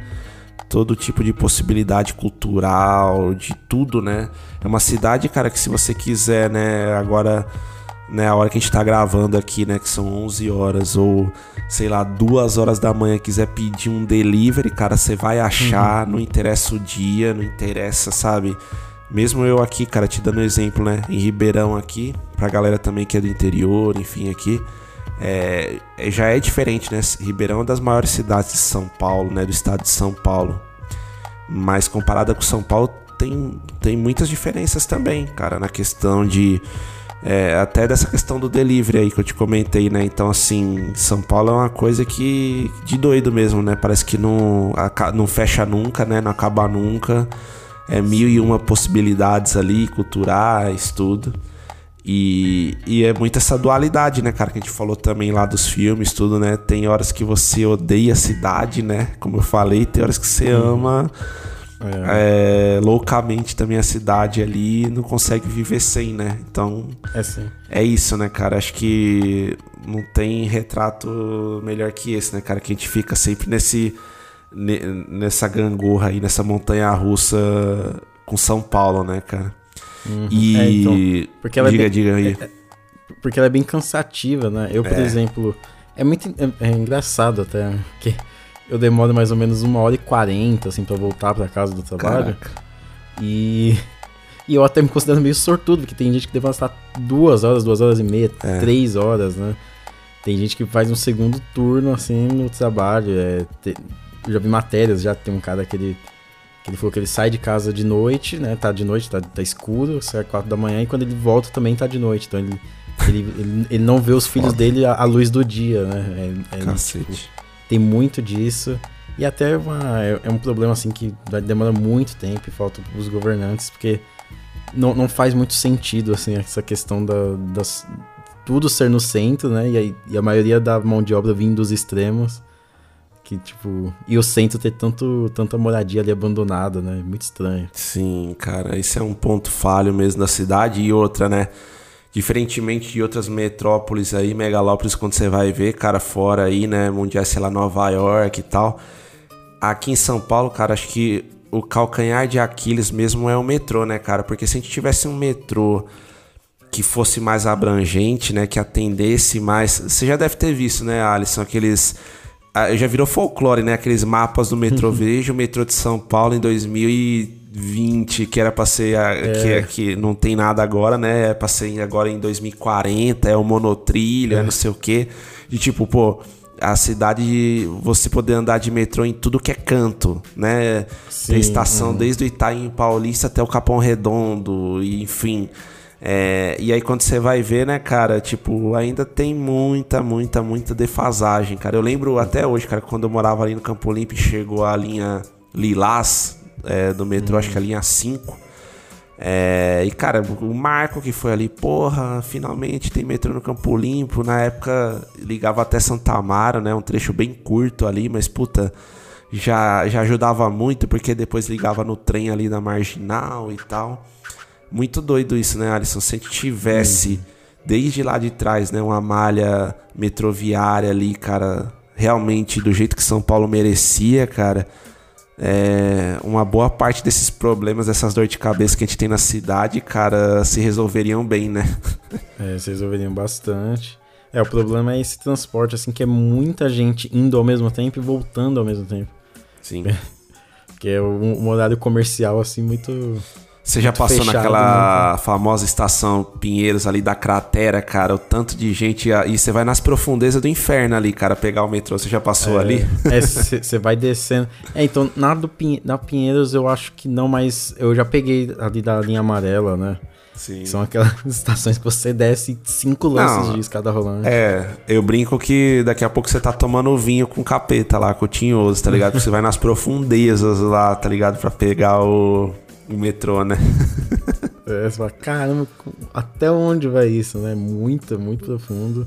É. Você, E- você vai e- subindo, E, e sempre lotadaço, né, cara? Assim. sempre lotado. E eu, e eu vivi bem, da- cara, aquela época também, que foi a época que eu te falei também, né? Que eu, que eu trouxe um pouco aqui, né? Que foi quando, no ensino médio, quando eu.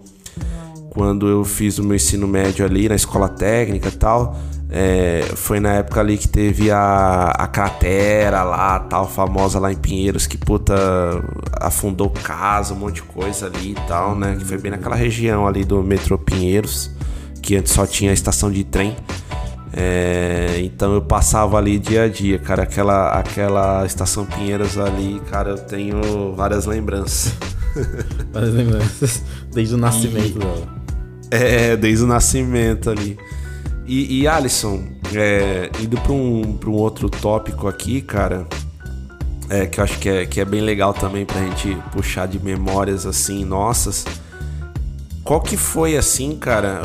antes do, do, do momento aqui inesquecível, mas, cara, quais são as atrações culturais, assim, cara, que você gosta é, de ir em São Paulo, que você sempre. Sabe aquela coisa? Pensa que tá chegando um amigo seu fora da cidade, turistando mesmo São Paulo.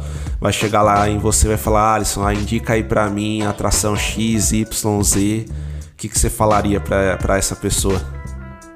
Olha, é, dependendo do, do da época, eu acho que pra, pra mim essas as, as, as melhores atrações são essas que trazem muita gente e que que, que é o carnaval e a virada cultural.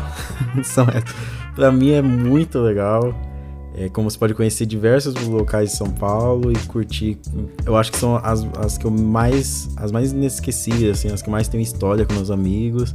Que são aí os, os carnavais, as viradas culturais, que sempre tem coisa pra você viver, você conhece muita gente, você vê gente de todos os estilos, você curte muita coisa.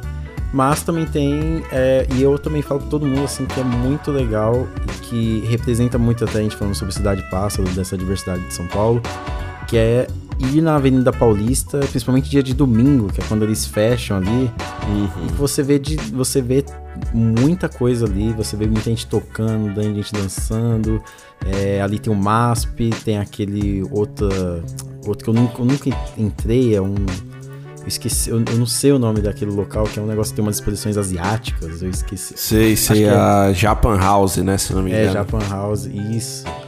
E que eu acho muito legal. Então ali tem muita coisa, tem muitos shoppings, tem muito lugar Instituto comer, Moreira. Salles, né? Isso. Cinema de rua ali, tipo Reserva Cultural, Livraria Cultura, né? Conjunto É, tem a Nacional, livra- né?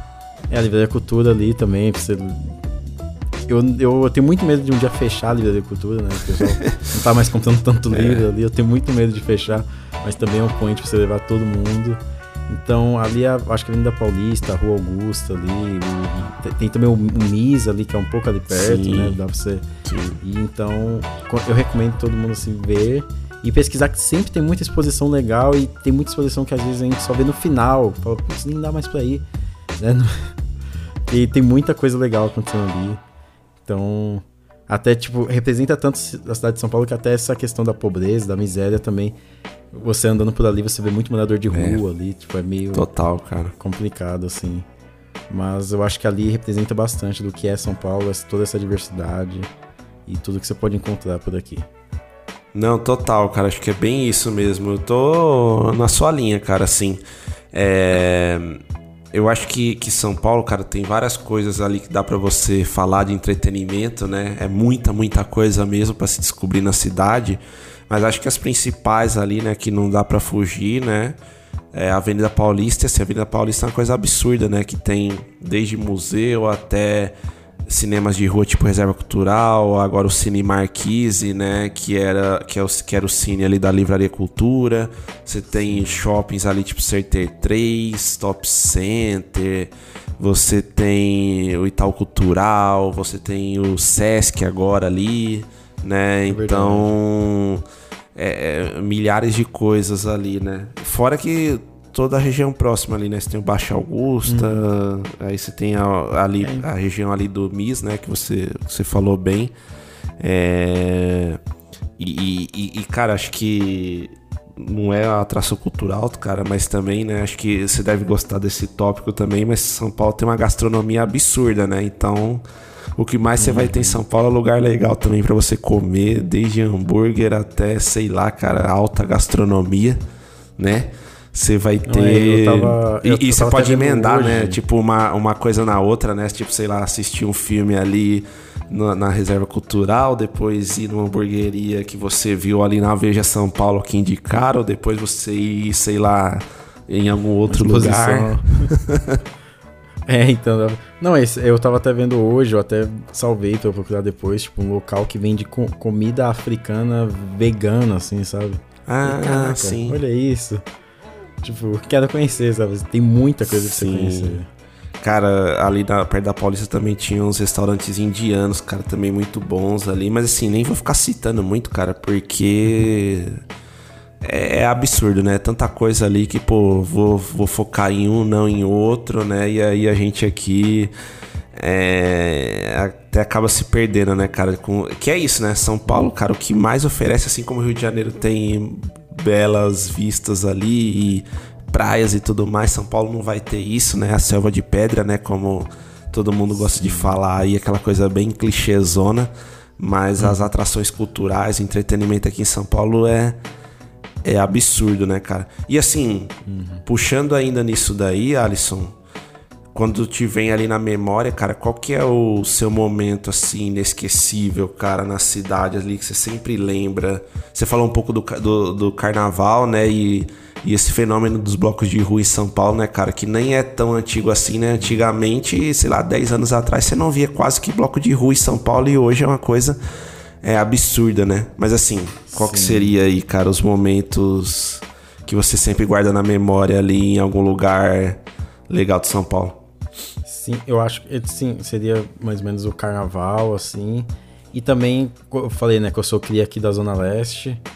É, eu tenho muito carinho, até o, o Herbert, né, o, do, do Três é Demais, ele sempre cita o, o cinema Boulevard Tatuapé. Ah! E, e, eu sempre ia lá com meus amigos, porque eu, eu como eu falei, né, eu, eu estudava lá no Senai, no Brasil, o Tatuapé é uma estação depois só. E aí eu ia lá direto com meus amigos, então tem muitas sessões assim de cinema, tipo, sei lá, eu lembro que, a gente foi assistir Vingadores, sabe? A gente lotou, assim, uma fileira inteira, só a gente. Então tem sempre essas essas coisinhas assim ali, os, os, o shopping, os dois shoppings, né? O metrô Tatuapé e o, e o do Boulevard Tatuapé, que pra quem não sabe é um de frente pro outro. É, verdade. É, e os dois são lotados. E é muito, eu adoro muito ali, os dois fizeram muito parte assim da minha vida e eu sempre lembro assim, quando quando eu vou na praça de alimentação de um deles, eu lembro quando eu tava com meus amigos lá. Então a gente, acho que assim, a gente sempre guarda né, essas memórias da adolescência, né? Com nossos amigos e tudo mais. E eu acho que seria isso. Até uma, uma eu acho que minha sessão de cinema mais marcante foi lá no, no, Boulevard Tatuapé. É, já emenda nessa aí, eu já ia te perguntar mesmo, qual que é a sessão de cinema aí mais marcante? Então, foi um dos, um dos meus filmes favoritos, que é O Exorcista. Nossa. Porque eu, per, eu, per, eu percebi que é uma coisa... Isso, porque eu percebi que é uma coisa que não tem em outras cidades, assim, tipo, menores, né? Que o Cinemark fazia aquelas... aquelas ah, eu lembro, clássico lembro. Cinemark, né? Aí eu assisti alguns, assisti Janela Indiscreta, assisti Psicose. E eu também assisti O Exorcista, assim, que foi uma sessão de cinema, foi muito legal. É, ali no Shopping Boulevard Tatuapé também. Nossa, animal, cara. É, acho que também trazendo aqui os meus, cara, é momento inesquecível ali na cidade, cara. Puta, tem vários assim, sabe, que eu sempre lembro. Você trouxe, cara, vou, vou usar um, recorte aí da virada cultural, cara, que você comentou. A virada cultural, cara, aqui em São Paulo sempre foi muito estigmatizada, né? No sentido de, puta, oferecer várias coisas legais, mas também ser perigosa, aquela coisa toda, roubos na virada cultural, né? Você deve lembrar disso, né? De uhum. matérias de jornal, aquela coisa toda. E, cara, eu fui numa virada cultural, velho com a minha namorada, uma das primeiras que a gente foi junto. E, e foi uma loucura, assim, que a gente foi em vários shows legais. É, Black Alien, várias coisas legais assim, em lugares bem centrais mesmo de São Paulo, mas ao mesmo tempo a gente viu o policial rolando com o bandido no chão e, e várias coisas assim doidas, assim, cara. Tipo, é, então, realmente quando... a gente viveu a virada cultural ali na pele, cara. Um show do Ira, assim, muito, muito legal ali na Júlio Prestes tal. Mas realmente, né, cara, é uma coisa que, que você tem que ficar de olho ali, né? Não dá pra você andar tranquilo, mas, cara, é uma coisa assim inesquecível mesmo. Sim. É, então, até tem uma coisa que é. A maioria dos carnavais virados cultural, eu, eu não registro porque eu nem levo o celular. Você fala, ah, não vou levar o celular não. Só vai me roubar lá. Eu levo só o dinheiro, só é. Até cartão a gente tem medo, né? Que tem esses, esses golpes nas Sim, maquininhas. A gente fala, putz. É, cara, mas assim, acho que é aquela coisa, né, Alice? A gente tá falando muito da nossa cidade aqui e tal, mas acho que uhum. em todo canto do Brasil também, pô, se for no carnaval, é. sei lá, de Olinda. Você também, também tem que ficar muito de olho, ou Salvador, Sim. né? Acho que é natural também. Mas assim, a virada cultural é um uhum. momento bem interessante. Pra mim, fora, né, Alisson, do nosso timão aí. Timão, na verdade, deixa eu falar bem, né? Do nosso, do nosso palestra, né? Timão é o time lá do, do estádio lá que parece a impressora Alex Marques aí. Mas não, tô zoando, tá, galera? Assim, nada contra aí os corintianos que nos ouvem também. Mas, pô, não tem como não falar também que o Allianz Parque ali eu já, e o antigo palestra também já vivi momentos bem inesquecíveis, viu, Alisson? Sim. É, recentemente teve esse 8x1, né, do Palmeiras, aí eu quase Sim. fui. Eu quase que fui. Mas você já mas... foi no Allianz, né? Ou ainda não? O pior, pior que não, só, eu só fui só pelo oh, lado de fora, sabe? Mas eu nunca assisti. Nem show eu não assisti lá. Ô, louco. é cara. uma das coisas que eu quero completar esse ano, assim. Quero ir no não, show lá. Vamos, vamos, jogo vamos combinar aí depois, pô, um rolê palmeirense aí, chamar o Otávio aí que vai ouvir esse episódio. Otávio, não, Otávio não, não, não, acho que não vai topar muito, não. Só se for um Palmeiras e Flamengo lá e tal. Mas, cara, vale demais. E, e, meu, eu lembrei agora também que a gente tava falando de estádio aqui. Com certeza, cara, um dos momentos inesquecíveis para mim na cidade também foi o show da minha banda preferida ali, que é o Pink Floyd, que foi o show da turnê do The Wall 2012, cara. É, aí não mais o Pink Floyd, né? Mais o Roger Waters mesmo é, no Morumbi, cara, a turnê do The Wall do Roger Waters, que puta, é uma coisa assim absurda, né? Foi o, o, o, show que eu mais me emocionei ali na vida, né, cara? Toda a relação que, que eu tenho com a banda, assim, curto pra cacete, né? Então, eu fui em outro show do Roger Waters depois já no Allianz Parque, mas igual aquele The Wall, cara. É, sabe, aquilo ficou gravado na minha, na minha memória, assim. Você tem um show assim também, cara, que você foi assim na cidade, que você curte, assim, de lembrar? Não, não porque eu, eu nunca fui de ir em show. Eu sabe, eu nunca uhum. fui, tipo, porque eu nunca fui de acompanhar algum artista musical, assim, eu nunca tive, fui fã de nada. Mas recentemente eu, eu tenho, tô com muita vontade de ir algum. E agora que tá voltando, né, depois da pandemia e reabertura, tá vindo bastante artista pra cá. Aí com certeza eu vou em algum. Boa. A única coisa ruim é que, eu não, é que eu não estudo mais, não pago meia e tá tudo muito caro. é, cara, isso Mas é gente, complicadíssimo, gente, cara. Nem me fala que eu já tô velhão aqui também. Já tô nos meus 30, cara, recém-completados. É complicado, cara, complicado. É, a meia entrada é um sonho ali, foi bom enquanto durou. Saudade, é igual o, o grande filósofo Neymar diria, né? Saudade do que a gente não viveu. Do que a gente não viveu, é. E, e ah, e só pra completar também, cara, de, de sessões de cinema ali, né, da, da vida. Eu tenho três, cara, que eu tava pensando assim, de diferentes recortes também da minha vida. A primeira que eu lembro ali, bem marcante para mim, cara, foi uma sessão do Independence Day, cara, que eu acho que foi um dos primeiros filmes que eu vi no cinema, bem, bem molequinho. O Independence Day e o Batman e Robin, cara é, lá do Mr. Freeze, lá, aquela doidice lá, né? Que você sabe bem também, Batman e Robin ali, do George Clooney e o Robin era o Chris O'Donnell. é, eu assisti, cara, no Shopping né? Interlagos, cara. O Shopping Interlagos era um dos shoppings que eu mais ia na época, até por morar ali no Campo Limpo e tal. Era um dos shoppings que eu mais ia em São Paulo, cara. Então, assim, eu lembro de vários e vários filmes ali no saudoso ali. Saudoso não, né? Porque ainda existe ali o querido Shopping Interlagos ali, então eu tenho essa lembrança. Cara, a outra que eu, que eu trago também é aí já mais de um cinema de rua e nem foi um filme assim, sabe, cara, que ficou na minha memória, mas a sala sim, que é o a sala que hoje é do Cine Marquise, mas na época era do Cine Petrobras, e já foi ali o cinema da Livraria Cultura ali, né? que foi para assistir hum. Climax, né? O Clímax do Gaspar Noé. Não sei se você já viu esse filme Sim. aí. Nossa, já. É... Nossa, Mas você no, sabe, no né, cinema... como é que funciona o cinema do Gaspar Noé, a loucura que é. então, assim, não é nem pelo filme só, tá? Mas o cinema ali, cara.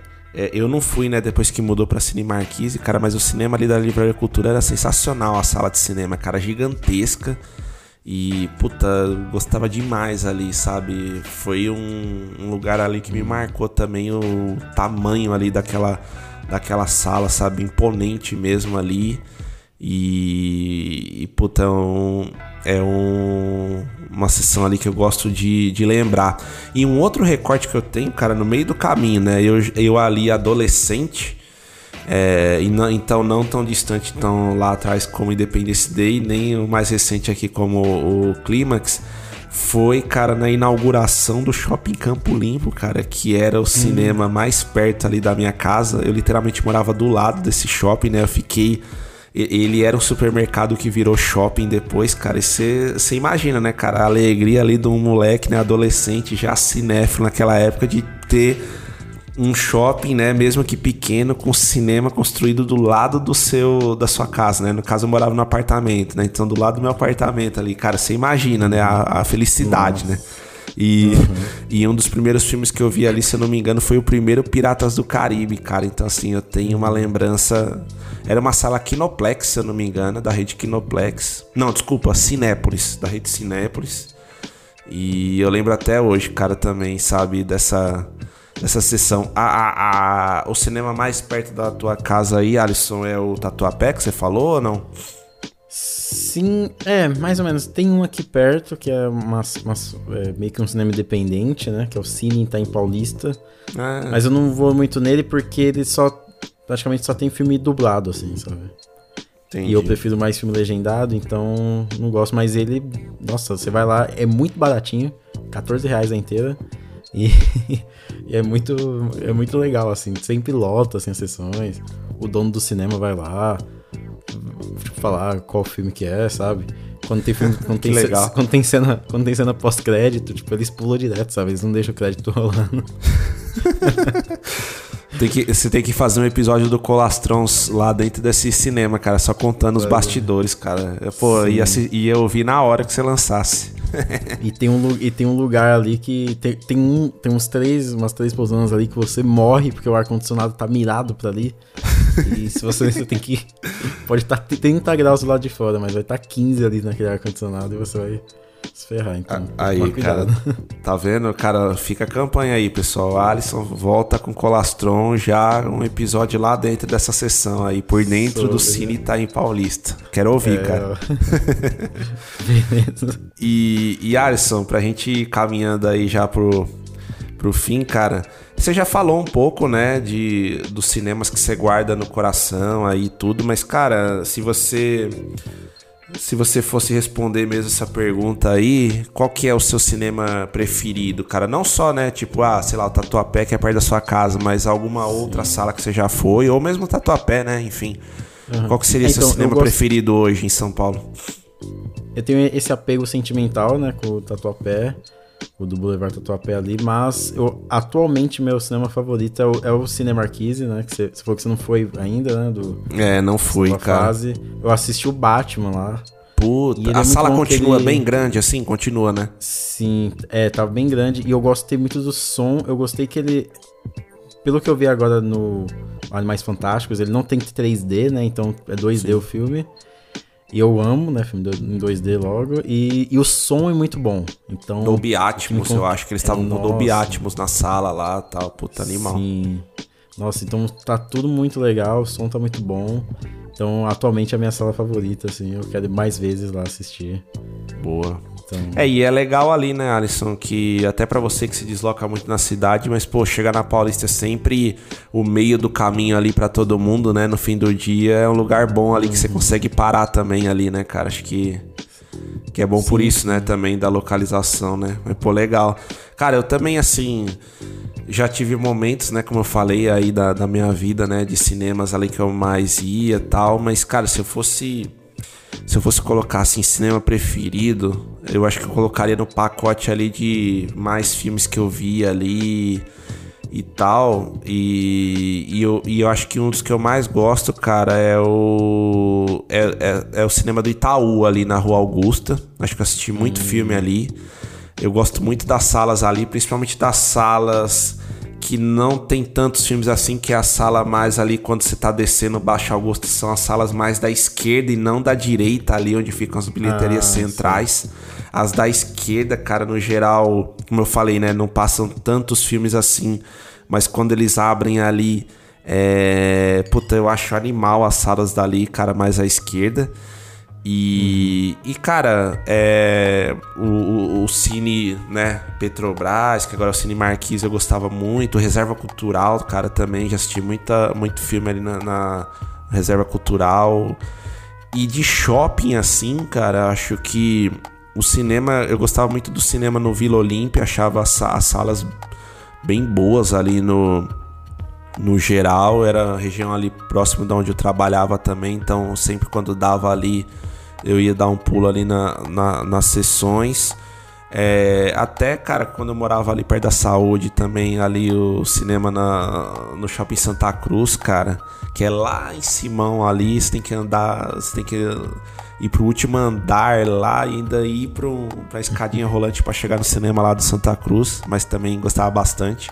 Mas se fosse colocar assim, acho que esses, esses cinemas de rua, tipo do Itaú e e reserva cultural, acho que são os meus é, preferidos, cara. E você acredita, cara, que até hoje, assim, eu gosto muito ali da região da, de Pinheiros, né, cara? Por tudo que oferece ali Pinheiros e ainda a questão da gastronomia que eu te falei. Eu não assisti nenhum filme, cara, na Cine Sala lá. Você já chegou a assistir no Cine Sala? Todo mundo fala muito bem de lá, bem intimista, aquela coisa bem de, de cinemas de rua de antigamente. Eu ainda não vi um filme lá, cara. É, cara, e é legal que eles preservam mesmo a história do Cine Marabá, né? Que é um dos cinemas mais tradicionais, cara, de São Paulo. Inclusive, Alisson, acho que já fica uma dica aí para você, não sei se você já viu, e também para toda a galera aqui do Era Uma Vez. Eu já coloquei até um stories no Era Uma Vez, uma época, sobre o documentário Salas dos Sonhos, cara, que é da SP Cine, né? Que é a secretaria aqui de é, enfim, cuida do cinema, cultura aqui da cidade. E, e eles fizeram esse documentário acho que em 2019, algo assim. Salas dos Sonhos, cara, são 10 episódios no YouTube, super tranquilo de achar. E é sensacional, cara. Eles falam dos principais cinemas de rua de São Paulo, dos que tinham antigamente eram muito famosos, né? E a maioria não existe mais, até os que ficaram, por exemplo, como o Marabá não sei se você já teve a oportunidade de ver, Alisson, mas se não, você e toda a galera aqui que tá nos ouvindo, acho que fica bastante aqui a dica, viu? Eu, eu, eu lembro quando você postou lá na, no, no Instagram e eu lembro que eu tinha anotado para assistir, mas eu não assisti ainda, vou, com certeza vou buscar agora. Cara, corre lá, assim, é sensacional, cara. Eles vão contando ali, tintim por tintim, sabe? Da, da construção dos cinemas, o que envolveu, o porquê acabou. Ah, é animal, cara. Nostalgia pura, né? E, e uma pena, né? Uma pena aí que grande, grande parte com a ascensão dos shoppings, dos filmes né, mais americanizados ali que foram, né, como o rolo compressor, esses filmes que hoje são os, os Marvel, DC aí da vida, né, e foi se mudando a lógica ali, mas alguns resistiram, né, você ainda tem os cinemas de rua em São Paulo que é, cara, para mim aqui também, né, eu que já vivi é, fora de São Paulo, né, um tempo, a gente tem que valorizar muito ainda o que São Paulo oferece, cara, ter essa possibilidade dos cinemas de rua aqui, tudo é um fator muito, muito legal aqui. Tem que ter mais mesmo aqui em São Paulo, e não só em São Paulo, né, cara, em todo canto aí. Sim. É... E agora tem a... teve o relançamento do Cine Biju, né, cara, que era um cinema muito importante aqui para a cidade e que voltou ali na região da Roosevelt, cara. É que eu também quero conhecer, ainda não conheço ali, né? Então, pô, legal, né? A restauração agora do Cine, né? Que agora é o Cine Marquise, né? Que, puta, lá atrás, quando a Petrobras tirou o patrocínio, cara, pô, me entristeceu bastante, né? De pensar de um cinema como esse, né? Acabar. Ainda bem que hum. voltou e voltou com tudo. Voltou. É isso, né, Alisson? Que bom, né? Que a gente tem essa, esses bons exemplos aí voltando, né? Uhum, sim. É isso, é muito legal. E igual, quando eu fui. É que eu não sei, né, no dia a dia normal, mas eu fui assistir Licorice Pizza lá e o Batman. E aí nas duas sessões, assim, encheu, sabe, as salas. Tá bom que Licorice Pizza foi numa sala menor, mas mesmo assim encheu. Então espero que tenha vida longa aí esses cinemas, porque preservam muita coisa e. E tra eles trazem muitos filmes que os cinemas de shopping, assim, não trazem, né? Não, total, cara. É, é, bem isso, né? A gente espera que continue aí.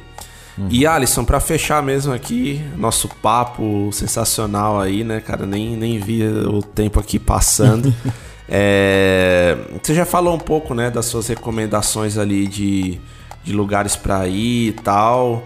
É, e lugares especiais aqui para você na cidade, cara. Assim, se você quiser ressaltar algum outro ou já trazer também, cara, assim, qual que é a listinha aí do Alisson, assim, né? Qual que é os próximos lugares ali, os lugares que você tá mais mais ávido ali para conhecer na cidade ali que, que você quer fazer ainda esse ano, sei lá.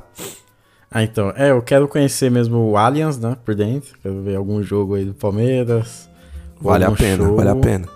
é, quero também frequentar mais, eu tenho tem uma amiga minha, né, que ela é muito ligada, assim, na questão de arte, ela é muito estudiosa assim, da arte. Ela falou pra ela, ó, oh, agora eu quero ir em, em, todas as exposições aí que você vê, você me chama pra ir. Legal. Eu sempre quero, eu quero conhecer mais essas coisas. Né? Isso. E, assim, a gente falou, né, muito da Avenida Paulista, tudo mais, essa questão gastronômica, mas tinha um, tinha um, um, um, um tinha um, rolê que eu fazia muito com os meus amigos e que era muito legal, que é ir num lugar até mais tranquilo, que é o Parque do Ibirapuera. Eu acho lá um ambiente muito gostoso. Então. Sim, né, cara, bom ponto. Tirando tudo isso que a gente falou aí, eu acho que os parques aí do Ibirapuera, principalmente do Ibirapuera, ali, que fica numa região bem legal, dá pra você sair dali depois e comer alguma coisa e ir pra outro lugar. Eu ah. recomendo bastante. Aí na tua região tem aquele Parque do Carmo também, né? Não sei se é Sim, próximo aí, né? A galera fala bastante de lá também, né? É, também é bonito. Tem algumas épocas do ano que tem, tipo, tem algumas flores que florescem, que ficam muito. Acho que agora, né? vai ser na, na, Acho que agora é época das. De, de, algumas flores lá. Tem uma flor que eu não, não sei o nome dela, mas ela fica rosa. E que lá, sim. e que lá fica muito bonito. Sim, sim, sim. O pessoal vai eu lá esqueci ver. também. É o no Parque do Carmo. É que aqui, aqui para circular pela Zona Leste muitas vezes é difícil, assim. É mais fácil, Sim. sei lá, ir para pro centro do que ir pra Itaquera, sabe? Então, né? você tem uma é, ideia. Cara, é foda isso, né, de São Paulo, né? Às vezes você fala, pô, você mora na Zona Leste, né? Então, tipo, dá a impressão que você conhece toda a Zona Leste, né? Igual eu, é. morei muito na Zona Sul, dá a impressão que conheço toda a Zona Sul. Lê de engano, né, cara? Porque a Zona Leste é gigantesca, a Zona hum, Sul é gigantesca, né, cara? Tá Sim. louco, né? Então, assim, é, são esses bem... lugares. é bem difícil, né, Alisson, conseguir ver tudo ali, né? Mas, uhum. mas legal, pô, legal que você tem que você tem vários locais aí também para ir. E eu também, né, cara, assim, apesar de eu estar tá morando aqui no interior, né, eu tô, como eu falei, eu tô sempre voltando ali, indo para São Paulo. Tenho que ir também no jogo do Palestra esse ano ainda, não fui no Allianz aí esse ano. Mas, puta, quero conhecer várias coisas também aí na, na cidade, cara né, essa questão da gastronomia aí que a gente falou também, eu sei que você curte também. Sim. E, pô, não vejo a hora, né, de ter os showzinhos também. Aquilo Lollapalooza foi foda, né, cara, pra ir agora, porque tava uma bica, né, cara? Os caras enfiaram a faca, né? Nossa, Mas, assim, sim, eu curto cara. também os festivais, vai ter ainda vários festivais legais aí. Primavera Sound, que vai vir pra São Paulo, várias coisas legais aí. Quem sabe, né, cara, a gente a gente vendo aí, né? O Drake tem que preparar muito o bolso, mas, puta, a atração legal é que não. É que não falta na cidade, né, Alice? Como a gente falou aí, desde lá de trás, né, desde o Carlos lá na Sociedade Anônima, dava pra ver que São Paulo tinha bastante coisa para se fazer. Uhum, bastante coisa pra se fazer, é, sim. E pra se cumprir. É isso, boa, é isso, cara. O cumprimento, a ordem aqui em São Paulo sempre. E bom, antes da gente fechar aqui, Alisson, também assim como a gente deu espaço ali pro Otávio e pro Américo falarem um pouco ali dos filmes, vamos deixar aqui mais uma vez palco para eles falarem também da relação deles com a cidade e tudo mais que a gente comentou aqui também. Falem aí, Otávio e Américo.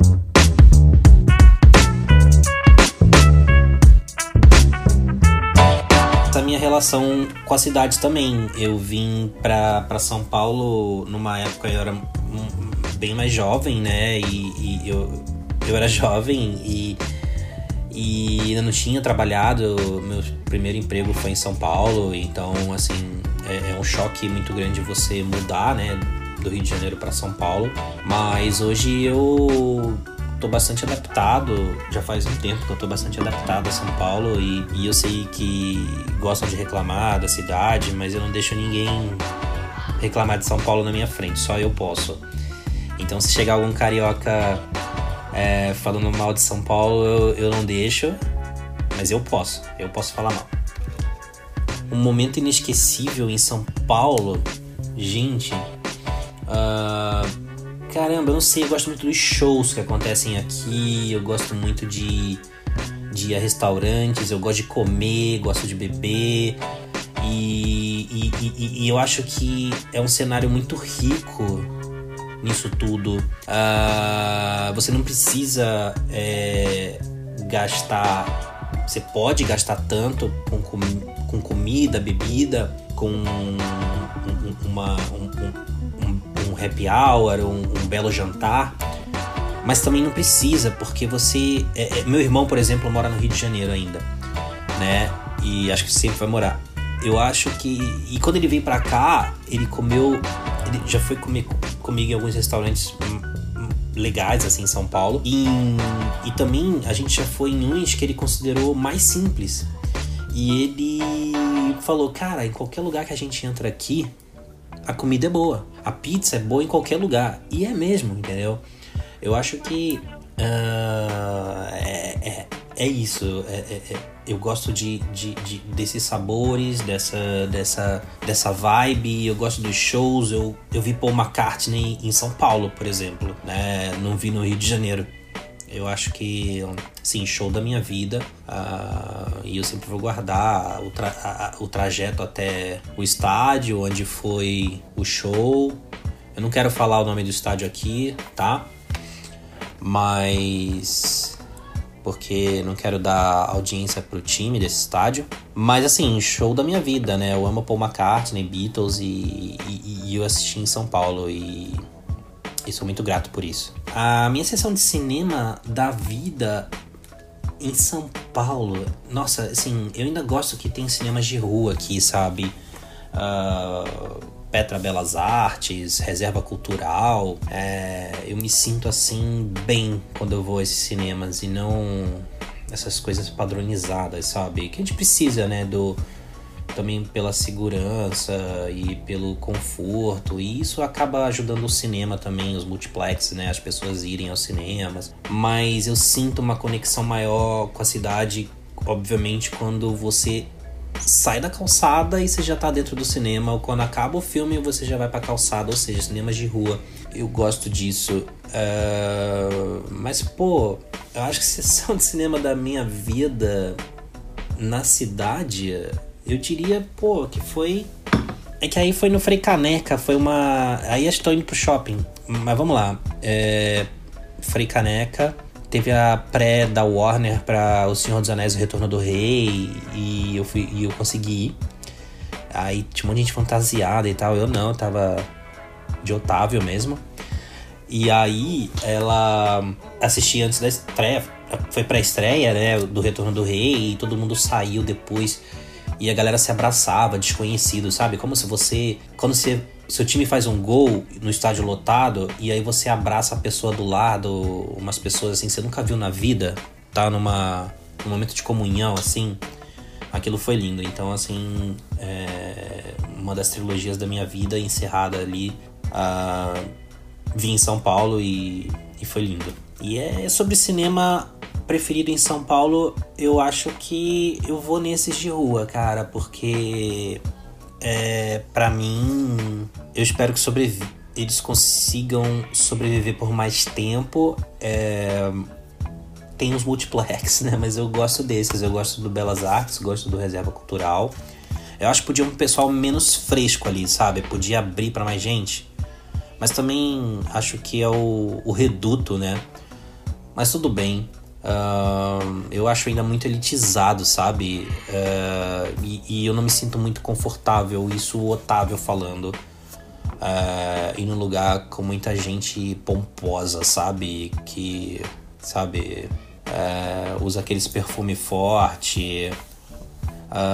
ou vai de queixo empinado. Ah, não.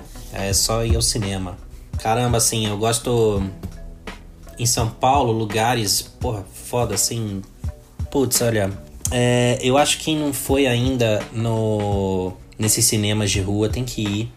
Precisa ir. Uh, lugares para comer, assim. Eu acho que mais para divertir, ouvir um, uma boa música, um bom jazz. O Madeleine Jazz Bar que fica na Vila Madalena. Eu, eu fui lá recentemente e gostei bastante. É, tava para ir há um bom tempo já e finalmente consegui ir e adorei. Adorei o clima, tem bons vinhos. É, gostei bastante dali. Uh, tem na Pompeia tem um um bar, restaurante minúsculo, mas super bonito, assim, com muretinhas do lado de fora, que se chama Lardo, ou Lardô, mas acho que correto é Lardo. Uh, também tem bons vinhos, você pode. É um lugar assim bastante informal.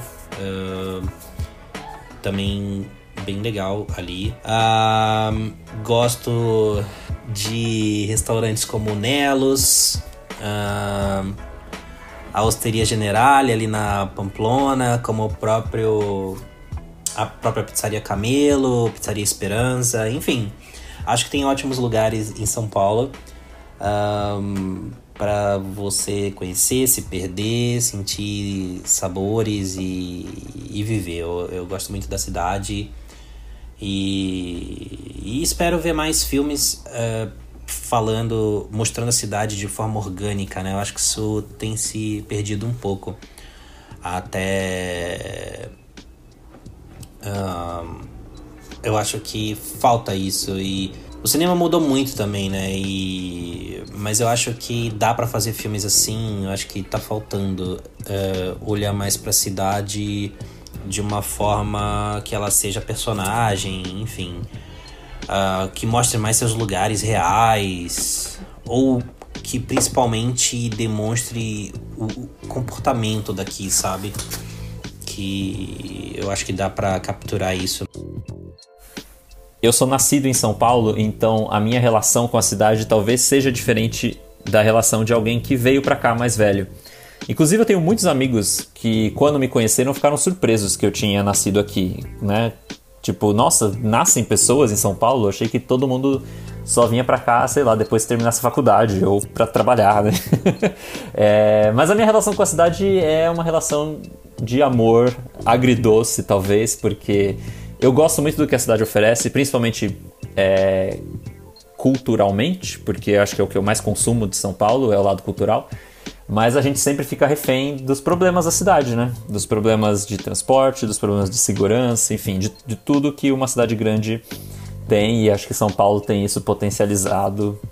É, então eu, eu, gosto de São Paulo, eu defendo São Paulo, é, mas muitas vezes eu já penso se eu quero viver aqui para sempre, né? Então é, tem, tem esse lado também. É, eu acho que muitos paulistanos, ou pessoas que moram em São Paulo, não necessariamente paulistanas, compartilham dessa opinião. Né? São Paulo é uma cidade para você amar e odiar, talvez quase na mesma proporção. Pensando em um momento inesquecível na cidade, eu pensei em vários, todos têm a ver com atividades culturais. Né? Eu lembrei aqui de quando eu tinha 20 e pouquinhos anos e eu ia na virada cultural, passava a madrugada na Praça Roosevelt vendo teatro, a noite inteira. Hoje eu confesso que eu sou um pouco mais cansado, seleciono mais o que eu vou fazer quando saio de casa. Mas o legal de São Paulo é isso, né? Ele tem tudo acontecendo o tempo inteiro. Assim, você sai no final de semana, você sabe que você vai encontrar alguma coisa, tem sempre um festival, é, tem o Sesc, que aqui é uma instituição bem presente, né? Tá sempre trazendo alguma coisa. Então isso é muito legal de São Paulo. Sobre a sessão de cinema da vida, é, não consegui pensar em uma, mas só para citar uma que tem a ver até com o nosso episódio, porque foi um filme da Marina Persson, filha do Persson do São Paulo S.A. É, quando eu fui na estreia do filme dela, Califórnia, dentro do Mix Festival, foi uma sessão lá no Cine Sesc, que inclusive é uma ótima sala, é, talvez uma das melhores de São Paulo. E, e, foi uma sessão muito gostosa, porque tava a equipe do filme, né? Foi aquela sessão de pré-estreia com aquela movimentação e as pessoas do lado de fora, e acho que tinha, né? Até imprensa, assim, foi uma coisa bem, bem, é, bem legal. Inclusive, o meu cinema favorito de São Paulo é também um cinema de rua, não é o Cine Sesc, mas é o Belas Artes, que já foi HSBC Belas Artes, Caixa Belas Artes, hoje é o Petra Belas Artes. E é um cinema que já enfrentou aí um monte de coisa, já foi fechado, teve uma movimentação muito grande para que ele reabrisse. E, e, é lindo, assim. Eu acho a programação deles ótima. Hoje em dia eles estão com uma programação assim que vai do blockbuster, sabe? Tipo, do Batman até os filmes do Oscar e o filme europeu e cinema asiático. Né? Eles têm essa proposta mesmo de trazer múltiplas opções. E, e eu sempre, quando eu vou defender cinema de rua para as pessoas, é, né, eles argumentam assim, tem gente que argumenta que ah, mas não é uma sala com uma projeção muito boa, é, o que é uma mentira, algumas são, mas eu até reconheço assim, por exemplo, que não é um IMAX, né, não tem aquela né, experiência mais tecnológica, mas tem a experiência do cinema, né?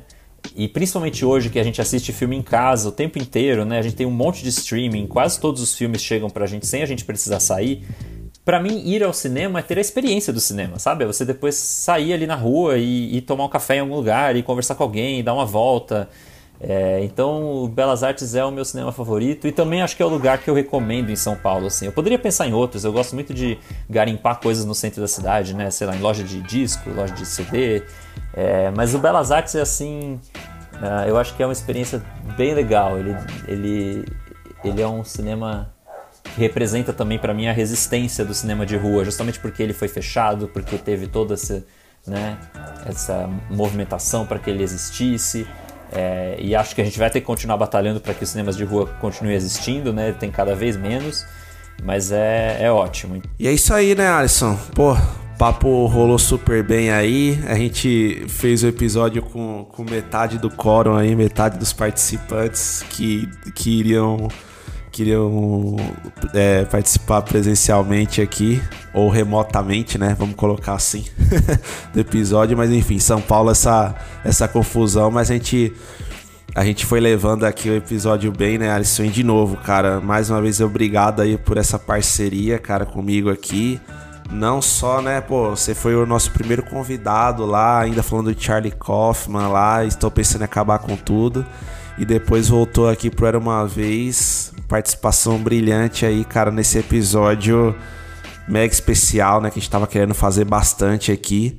que demorou um pouco para sair, né, Alisson? Várias agendas complicadas aqui nossas. Mas, de novo, cara, mais uma vez, obrigado aí por segurar o episódio aí comigo e, e, e, o tapete já tá totalmente estendido aí, cara, pra você voltar o quanto antes. Opa, valeu, eu que agradeço aí pelo convite. É, eu gosto muito de participar de podcast, né? Eu gostava muito de fazer o podcast. Mas essa coisa, né? Tipo, muitas vezes não dá para encaixar, mas eu quero voltar em breve. E fico muito feliz aí que você, você tenha lembrado de mim, tenha me chamado. Muito obrigado aí pelo convite. Espero que tenha que eu tenha agregado bastante. Opa, com certeza, cara. De novo, viu, Alisson? É prazerzaço, cara, falar contigo. E fica a campanha aí, cara. Volta Colastron aí. De novo, ó. Volta Colastron com o episódio lá pra gente ter mais detalhes sobre o cinema lá. O Cine tá em Paulista. Beleza. Já tô curioso aqui, cara. Mas de novo, viu, Alisson? A porta tá totalmente escancarada aí, cara. E com certeza se prepare aí que você ainda vai participar de de vários episódios aí com a gente. Ah, e. E assim, deixa pra galera também aí, Alisson, mesmo você ainda, né, estando mais corrido aí, mas onde você aparece aí no Instagram, Twitter, sei lá, pra galera ali e te acompanhando. Você, eu já faço um, um, uma propaganda tua, cara, que você tem vários tweets bem engraçados aí, mas aí fala pra galera. é, então, no Twitter eu tenho o arroba colastron, e igual do, do Instagram, né? E no Twitter eu falo sobre tudo, né? Não é só sobre filme, eu falo sobre desde BBB até Casimiro, Champions League, Libertadores e sempre ali. E, e aquele so, sofrimento também do Twitter, né? Que sempre que tá sofrendo também fala ali. E... é, é isso. E, e, e, sigam e sigam o nosso amigo aqui, Alisson, viu, galera? Porque vale a pena. Vão dar várias risadas ali, principalmente no, no Twitter, ali no, no arroba Colastron.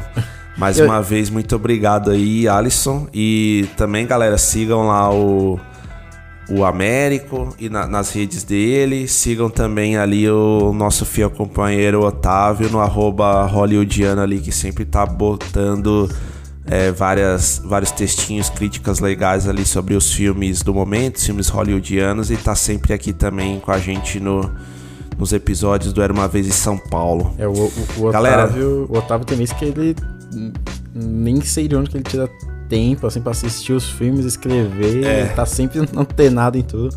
Eu falo, caramba.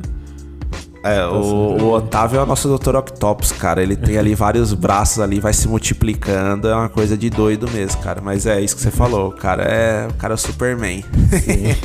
e, e galera, fica mais uma vez o convite aí para continuar nos seguindo nas nossas redes. No Instagram, no Twitter, no Instagram e no Facebook ali, arroba Era Uma Vez em SP no Twitter ali no arroba euvesp, né? Nos sabotaram, como eu sempre falo ali, não deixaram colocar o arroba Era Uma Vez SP, a gente teve que usar as iniciais do Era Uma Vez em São Paulo, ficou esse nome quase de faculdade aí, euvesp. é, mas enfim, é o que o Twitter ali nos ofereceu. Estamos também ali no, no Leatherboxd, né? Na rede social ali do dos cinéfilos, né? Vai, digamos assim, no arroba Era Uma Vez em SP. E é isso, galera. A gente sempre tá por aí, tentando manter uma assiduidade aí nos episódios, mas nem sempre é possível, né? Correria é grande, né? É isso, né? Vivendo em São Paulo não tem não tem muito jeito. Mas a gente fica feliz aí por ter vocês com a nossa, na nossa companhia aí em mais um episódio. E esperamos aí que vocês tenham gostado. Alisson, mais uma vez, viu? Muito, muito obrigado aí pela participação e tamo junto. Beleza, tamo junto aí. Quando quiser, é só chamar. É isso, cara. Pode deixar que logo, logo o convite vem de novo. Abração, cara. Um Abração, galera.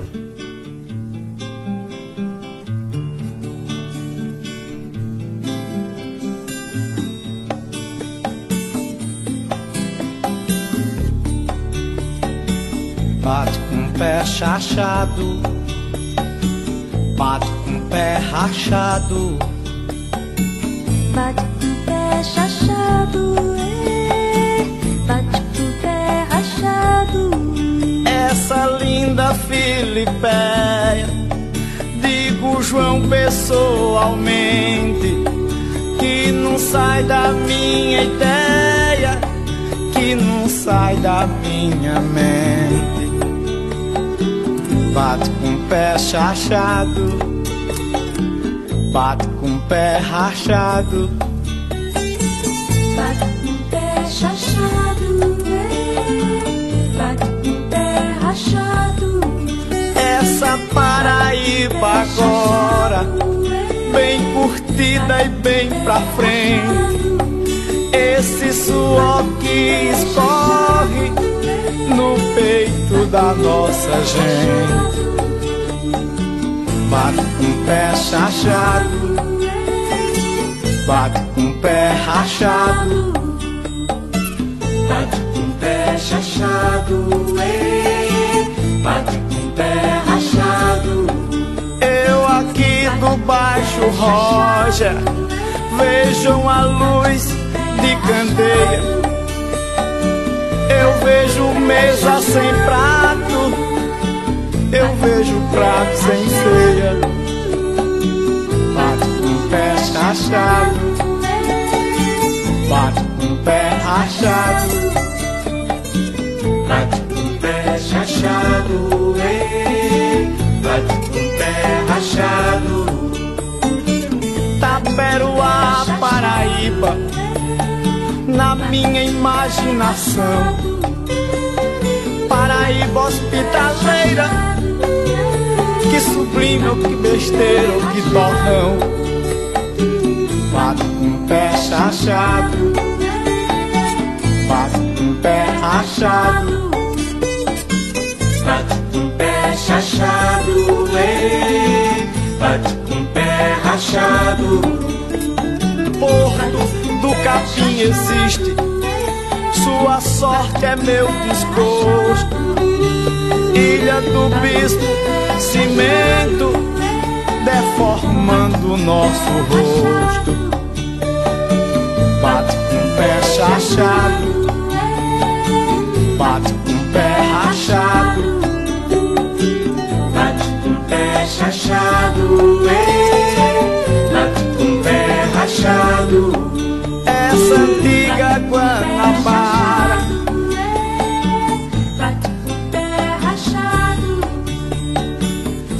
centenas de edifícios nos subúrbios, coisa e tal. Favelados e mocambos no centro da capital. Bate com o pé chachado, bate com o pé rachado. Bate com o pé chachado, bate com o pé rachado. פשע שלו, בת אה, ופשע שלו